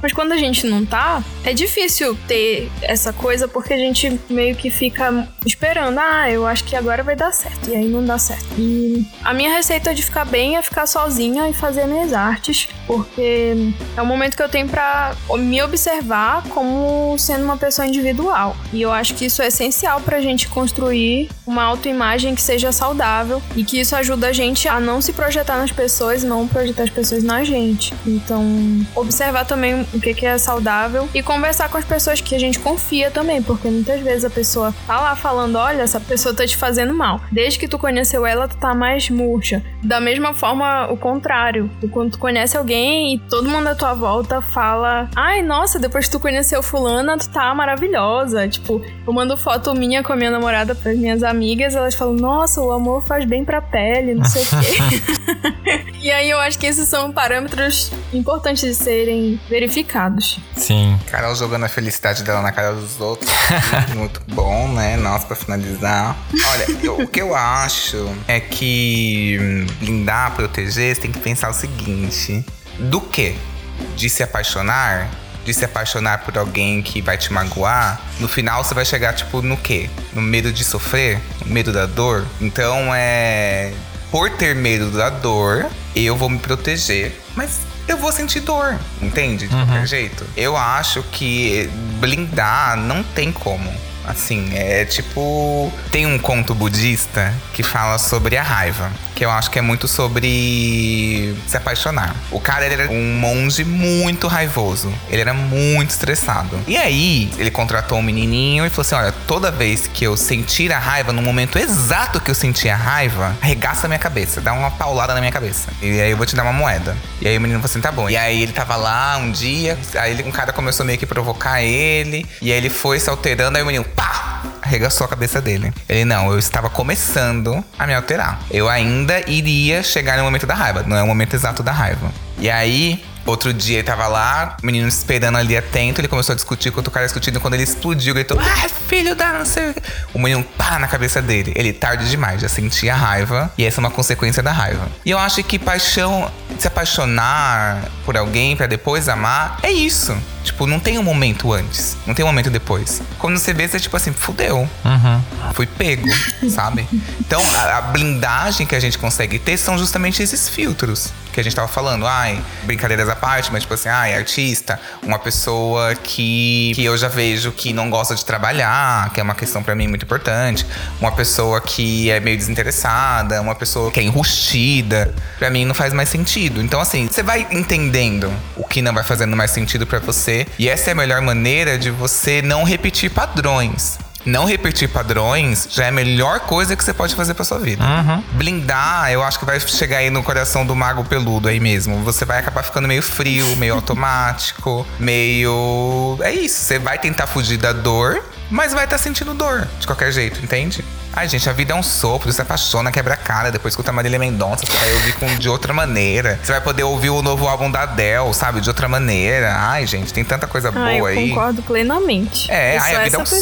sopro, é, ai, gente. Ai, eu Aqueles, né? choro, eu fico em posição fetal, escrevo altos poemas. Nossa, é o momento É, que eu eu fico faço- mais criativo, gente. Todo mundo fica fico. muito genial nesse momento. É, e eu acho tão lindo. E, e, assim, depois que passa, eu gosto de revisitar essas coisas, sabe? Eu Uhum. acho que por mais que em alguns momentos foi traumático, mas a gente aprende um pouco mais sobre quem a gente é. Então eu não gosto de inibir Exato. assim meu lado. Exato, não tem nada errado em ser emocionado, viu, Sim. gente? Se você é emocionado e tá aqui acho. ouvindo, não se sinta errado. porque você vai encontrar outra pessoa que vai se suportar. Você, entende? É isso. Sim. Se você é não. intenso, você liga na. É, ou, vai- ou a pessoa já vai entender. O importante é você economizar tempo, tempo, assim, olha, tipo assim, o intenso é a questão do tempo. Então, assim, já mostra qual que é a tua, que aí a pessoa fala assim, sim ou não, e você não perde tempo, já vai pra próxima. Você é uma energia 220. Você não vai ligar na, na 110, entende? Se você ligar na 110, não vai ligar. Você é 220. Não tem como se adaptar pela outra pessoa. Bota essa coisa na sua cabeça. Sim. Basicamente, né, esse episódio foi um grande exposit e ele é a primeira parte de uma série, tá, gente? Então, na próximo episódio a gente vai falar. A gente deu uns spoilers aqui já do qual vai ser o próximo episódio. Mas assim, o que eu quero falar pra você, como uma pessoa que tem experiência em coração partido, é. Eu acho que a maior forma de você lidar com isso é se conhecer. Eu acho que quando você conhece as suas dores, os seus pontos fracos, os seus calcanhares de Aquiles, você consegue ver mais ou menos onde que tá chegando o perigo, onde que tá bom. Eu acho que esse que foi uma das coisas que falta a gente fazer. A gente olha muito pro outro e cobra muito do outro e esquece de olhar pra gente, de ver a gente no espelho. O que que eu tô fazendo que pode estar me colocando vulnerável? O que que eu tô fazendo que pode estar fazendo a pessoa ter um poder ali de cima de mim, de me seduzir, de me colocar sob o jogo dela? Usando de novo o meu exemplo. Eu sei que se ele tá, estiver ouvindo isso, ele vai estar me odiando muito mais. Mas, por exemplo, eu tava no ônibus esses dias porque há um ano atrás, exatamente, eu fiquei sabendo, numa sexta-feira de manhã, que essa pessoa com quem eu tava idealizando um futuro transou com um colega de casa dele. No sábado de manhã eu tinha gravação de um episódio. E esse episódio depois eu quase não consegui editar porque eu tava me ouvindo e eu só eu sabia o quão triste eu tava naquele momento. Nenhum de vocês sabia. Então é um episódio que eu quase não consegui editar por conta de eu tava sentindo de novo a dor que eu tava sentindo naquele dia. Um ano depois, eu tô aqui falando sobre esse caso e o que mudou, o Fernando continua igual, o coração do Fernando continua igual. O que mudou foi justamente eu ter a oportunidade de me conhecer e através da terapia isso ter ajudado, acelerado o processo e ver onde que estava a dor e eu poder tratar essa dor. Eu acho que quando a gente é vulnerável, quando a gente tem essa tendência a ter um coração partido com uma facilidade, a gente tem que ver o que está faltando na nossa vida que está deixando a gente vulnerável, o que está deixando a gente nesse estágio. Então, você tá se amando o suficiente? Você tá permitindo que as pessoas te amem o suficiente? Porque também elas podem estar partindo no seu coração porque você tá fazendo elas partirem. Tem uma série de coisas que pode estar acontecendo e é importante a gente rever isso. Então, uma mensagem desse episódio é: seu coração tá frágil? Por quê? O que que você pode estar fazendo para que contribui com essa situação? Porque ele tá aí dentro do seu peito. Então, se ele tá frágil é porque tem alguma coisa que você tá deixando passar. Pensa um pouco nisso. E no próximo episódio a gente vai continuar essa conversa. Se joga.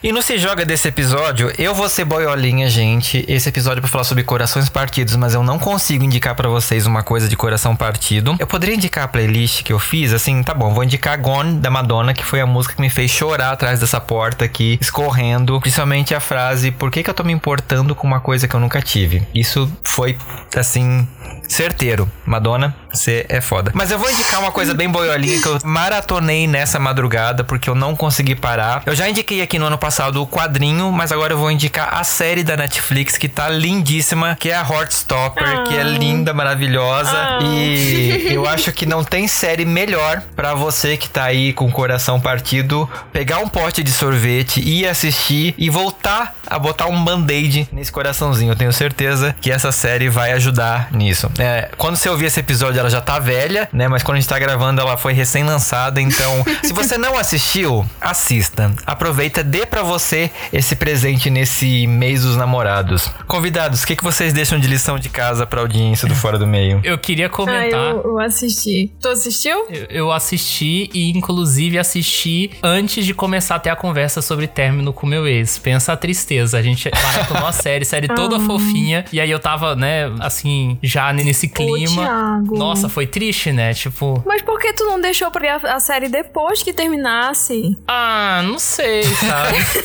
Nesse dia eu tava, eu tava muito passivo, assim, sabe? As coisas que estavam acontecendo. Então, enfim. Mas a série é muito fofinha sobre amores que dão certo. É, eu amei gosto também. bastante. Eu também maratonei essa série o fim de semana e eu amei. Eu só tem coisa boa pra falar. Tava até conversando com a minha irmã. Que é uma série perfeita, sem defeitos. Eu- Quem for falar mal dessa série, ah, é um amargurado da porra. Sério, essa série é muito fofinha. Eu amei. É isso que eu precisava, sério. Não que eu esteja Precisava mal, e não mas sabia, é, né? É, É, eu precisava e não sabia. Mas hoje eu quero indicar uma série também que eu maratonei hoje. É bem curtinha. Ela se chama Andone. Ela é bem pouco conhecida, original da Amazon Prime. E eu não sei muito bem fazer uma sinopse dela, mas ela é uma série de ficção científica que acompanha uma moça que descobre que ela tem uns superpoderes aí de alterar a realidade à volta dela. E essa série aborda várias questões, ela é surda e é muito interessante como a série aborda a surdez dela como parte da história, parte da pessoa que ela é. E não só isso, existem outros dilemas, como a relação dela com a família dela, a relação dela como de segunda geração, sendo migrante do México e essa questão de ter ascendência mexicana e europeia. E tem tanta coisa, tipo, aborda a questão de saúde mental. Então é uma série que eu acho muito estranho que não seja tão discutida. Ela tem um formato bem diferente, que é uma mistura de live action com animação. Então são pessoas que têm desenho na cara e é muito singular. Eu, eu acho que é uma das séries preferidas. E ontem lançou a segunda temporada, então já tem duas temporadas. Fica aí a indicação. Eu quero indicar duas coisas. Primeiro, o episódio 15, Sofrência do Introvertendo, que a gente lançou em 2018. E, ah, sei lá, eu não gosto de indicar as minhas próprias coisas, mas nesse caso tem um significado, porque ele foi gravado logo após essa paixão que eu tive em 2018, numa época em que os sentimentos estavam muito confusos e tal. E nesse episódio nós falamos sobre as coisas que não deram certo na nossa vida, ou como é que a gente lida e tal. E é um episódio que até hoje eu tenho um carinho, assim, dessa fase inicial do Introvertendo, quando tudo ainda era muito amador, mas que tinha, assim, um sentimento muito sincero sobre as coisas. E tem uma série que eu lembrei agora, uma série britânica chamada London Spy, que é uma série não muito conhecida, mas ela mistura um pouco suspense com também uma questão LGBT e envolve também um relacionamento que não dá certo por uma série de razões e tem a questão da memória, que eu acho que tem alguns elementos assim que podem se relacionar com a questão do coração partido. E eu recomendo bastante, é uma série bem legal. Eu gosto muito de algumas séries assim britânicas, eu acho que elas são bem melhores que algumas norte-americanas assim, em termos de narrativa, de produção, então recomendo demais. Eu, assim, a gente tá gravando esse episódio no dia 1 de maio. E dia 14 de maio vai lançar o novo álbum da Florence and the Machine. Vai se chamar Dance Fever. E queria poder ter uma máquina do tempo e falar assim, gente, tá tudo. Mas assim, eu confio muito nessa mulher, nessa virginiana perfeita. Então, assim, eu acho que o álbum dela tá numa pegada mais. Aquele primeiro dela, o Lungs. E ela disse, ah, é um Lungs com mais autoconhecimento. Então, ela passou por várias questões, ela enfrentou o alcoolismo. Então, eu acho que pode ser um álbum que já vai estar nas nossas mãos quando você estiver ouvindo esse episódio, gente. Já vai estar em todas as plataformas. Então, eu acho que isso pode ajudar com certeza. A música Free, que já foi lançada, é perfeita, impecável. O clipe é perfeito e fala sobre ansiedade. É muito, muito, muito legal mesmo. Muito massa. E, gente, como que o pessoal acha vocês na internet, nas redes sociais e onde eles vão poder conferir, Y, o seu review sobre o álbum depois que ele tiver lançado, né? É. Vocês conseguem me achar no Instagram, no arroba controle underline Y e no podcast Controle Y, que tem em todas as plataformas. Também tem o Twitter, mas o Twitter tem umas coisinhas mais polêmicas. O Controle Y também acha. Sim. E é. O- E o podcast da gente, o Controle Y, se você acha que falar de relacionamento aqui no Fora do Meio é só de vez em quando, no Controle Y é o quê? É a linha editorial. é somente isso. Eu só falo sobre relacionamentos, assim. É, é o nosso e baixaria. Aí eu vou equilibrando uma baixaria, um relacionamento, um pesado, um psicológico. E astrologia agora, né? É, agora tem. É verdade, tem especial de astrologia, que é questão de astrologia ou de terapia. Então, assim, é bem legal. Maravilhoso. Ah, eu não produzo muito conteúdo na internet, mas uma coisa que eu tenho desenvolvido recentemente é a minha página que tem meus desenhos, desculpa aí, mas é, se chama Varusa. Varusa, que é uma espécie de alter ego meu, que tá se fundindo cada vez mais comigo. E é só Varusa, não tem muitos outros users com esse mesmo nome, só tem um, eu acho, então você acha fácil. E é uma página que tem um desenho meu. E além disso, tem o podcast Introvertendo, Introvertendo, que eu e o Thiago participamos, né? Que ele tá disponível em todas as plataformas e basicamente eu só uso essas duas mídias para me comunicar com o mundo. O resto é bem mais restrito à minha vida pessoal. É, e eu, eu faço parte do Introvertendo, assim como a Carol, e uma coisa que a gente costuma falar muito no Introvertendo é sobre todas as questões relativas ao autismo na vida adulta, né? Então, de vez em quando a gente fala um pouco sobre relacionamento, sexualidade, essas intersecções. Fora isso, eu tenho um Twitter, que é arroba meu nome não tem H, e também tem um outro podcast agora, que tem produção mensal, chamado Espectros, da revista Autismo, que eu converso mensalmente com uma pessoa muito relevante da história do autismo no Brasil. É um negócio meio Marília Gabriela. Então, aí, trabalhos novos na podosfera. Sim, e gente, o Introvertendo, se você não conhece, vá conhecer porque é sensacional. E deixa eu aproveitar e fazer um desafio para vocês. Se vocês tivessem que criar uma playlist de música para coração partido, qual seria a música que vocês colocariam obrigatoriamente? eu colocaria Largado as Traças do Zé Neto Cristiano, por quê? Porque o cara lá que me fez sofrer em 2018 gostava dessa música, e essa música é o fundo do poço, então ela estaria em primeiríssimo lugar. Pra mim, a música seria Avisa do Fala Mansa, porque toda vez que eu escuto Fala Mansa, me dá vontade de dançar e de viver e de abraçar a árvore e, e, tudo isso. E eu acho que levanta qualquer astral. Nossa, gente, eu amo Avisa. Vou até ouvir, gente. Eu amo, amo, amo muito. o vento que traz sofrimento que sobe pra outro lugar, entendeu? Então, Ai, é maravilhosa. É música pra animar o, o término, assim, pra você ficar bem depois do término? Aquela música, assim, que, tipo, é, o tema é coração partido partido, aquela música que você colocaria obrigatoriamente para você ouvir quando você tá nessa vibe. É que eu coloquei a negativa, é, né? Então, que, aí, que destrói. Aí, e o aviso é também um pouco triste pra mim. Meio... então eu vou colocar uma feliz. Que é tipo assim, meio que de, ai, ah, que é isso? Que tá tendo feliz nada que vai ter raiva. Eu amo música de raiva, de raiva de ex, xingando. Que é, eu gosto desse tipo de música. Tipo You Wanna Know, da Alanis Morissette. Mas eu vou deixar aqui Heavy Cross, do Gossip. Eu acho maravilhosa, essa é uma música muito boa, de xingar, expulsar os demônios, de gritar. Ai, apesar que também assim, eu amo Dancing on My Own também, eu acho tão lindo. Sim. Mas aí é boa, assim, pra você dançar bêbado chorando na balada. Sim. Eu, como sou dono do podcast, eu vou deixar duas, tá, gente? A primeira é Benedict Fit Tuva Band, My Killer. Essa é a música que eu, tipo, nossa, sofria. E outra que, assim, foi uma que ano passado, de novo, a última vez eu prometo, mas eu tava no ônibus e tocou bem na hora que eu tava, assim, tipo assim, me sentindo mal. Eu comecei a chorar no ônibus. Eu saí, vim andando, assim, aquela coisa bem novela das nove, que foi da Madonna Gone. Tipo, duas músicas pra arrebentar a boca do balão. E você ouvinte, que música embala o seu coração partido? Que música você acha que deveria fazer parte de uma playlist só com música para ouvir na fossa? Tem uma postagem lá no Instagram do Fora do Meio, que é arroba Fora do Meio Podcast, fazendo essa pergunta. Vai lá, deixa a sua sugestão e a gente vai criar uma playlist no Deezer e no Spotify com as sugestões de vocês. Gente, eu quero agradecer demais a presença de vocês aqui, né, para compartilhar um pouquinho dessas histórias de coração partido, revisitar um pouquinho as sessões de terapia, né, que a gente vai ter que fazer. Hoje eu vou ligar pra minha terapeuta daqui a pouco, não sei vocês, mas é,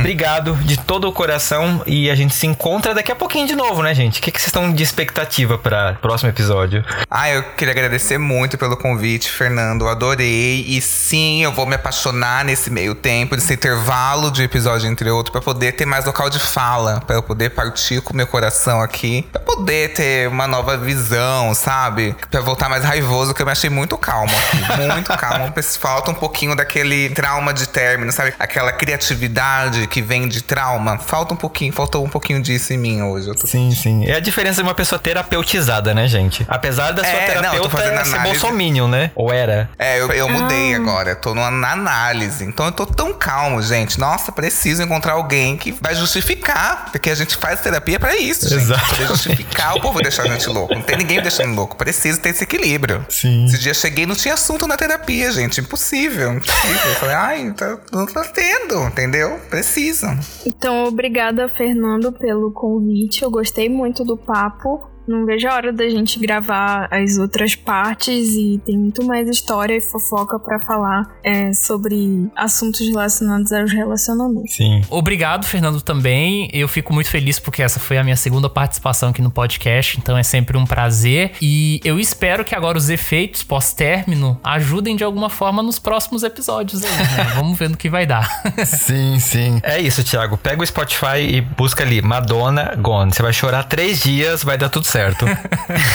é, é, isso, não, brincadeira. Gente, não tá faz rindo. isso, não faz isso, não faz. Per- Gente, ele tá rindo, acabou de terminar e tá rindo. Pois pelo amor de é. Deus. Não, mas eu tava assim também. No dia eu tava exatamente. Eu fui num parque com uma amiga minha, assim. Foi... Não caiu a ficha, não, Não, caiu não, a é ficha porque- ainda, né? É, é porque no meu tá na caso. negação, ele tá na negação Sim, ainda. não, eu, eu, eu tava feliz da vida. Aí cheguei em casa, assim, as meninas só vieram me socorrer três horas depois que eu tava em prantos aqui, tipo assim, quase me jogando da janela. É, o primeiro Não, é passo porque é a no negação. meu caso, eu já chorei o que tinha pra chorar na semana passada, assim. Chorei uns dois dias, né? Que foi o primeiro dia que a gente teve a conversa do término. E aí a conversa definitiva foi hoje, mas eu já tinha me convencido que ia acabar, né? Já, já tava preparado, assim. E foi muito tranquilo, então. E, e- e como fui eu também, né? Que, que cheguei à decisão primeiro, assim, eu tô um pouco mais de boa. É, eu não quero ser essa pessoa, Thiago, mas a última, uma das últimas coisas que eu falei pro menino foi tipo assim: tudo que eu tinha pra sofrer por você, eu já sofri, agora tchau. Não deu dois dias.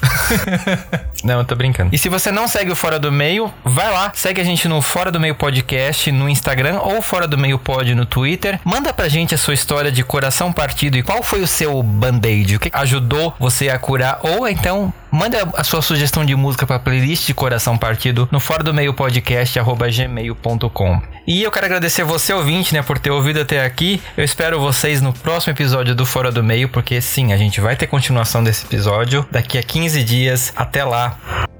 Falou, pessoal! Beijos. Tchau. Tchau.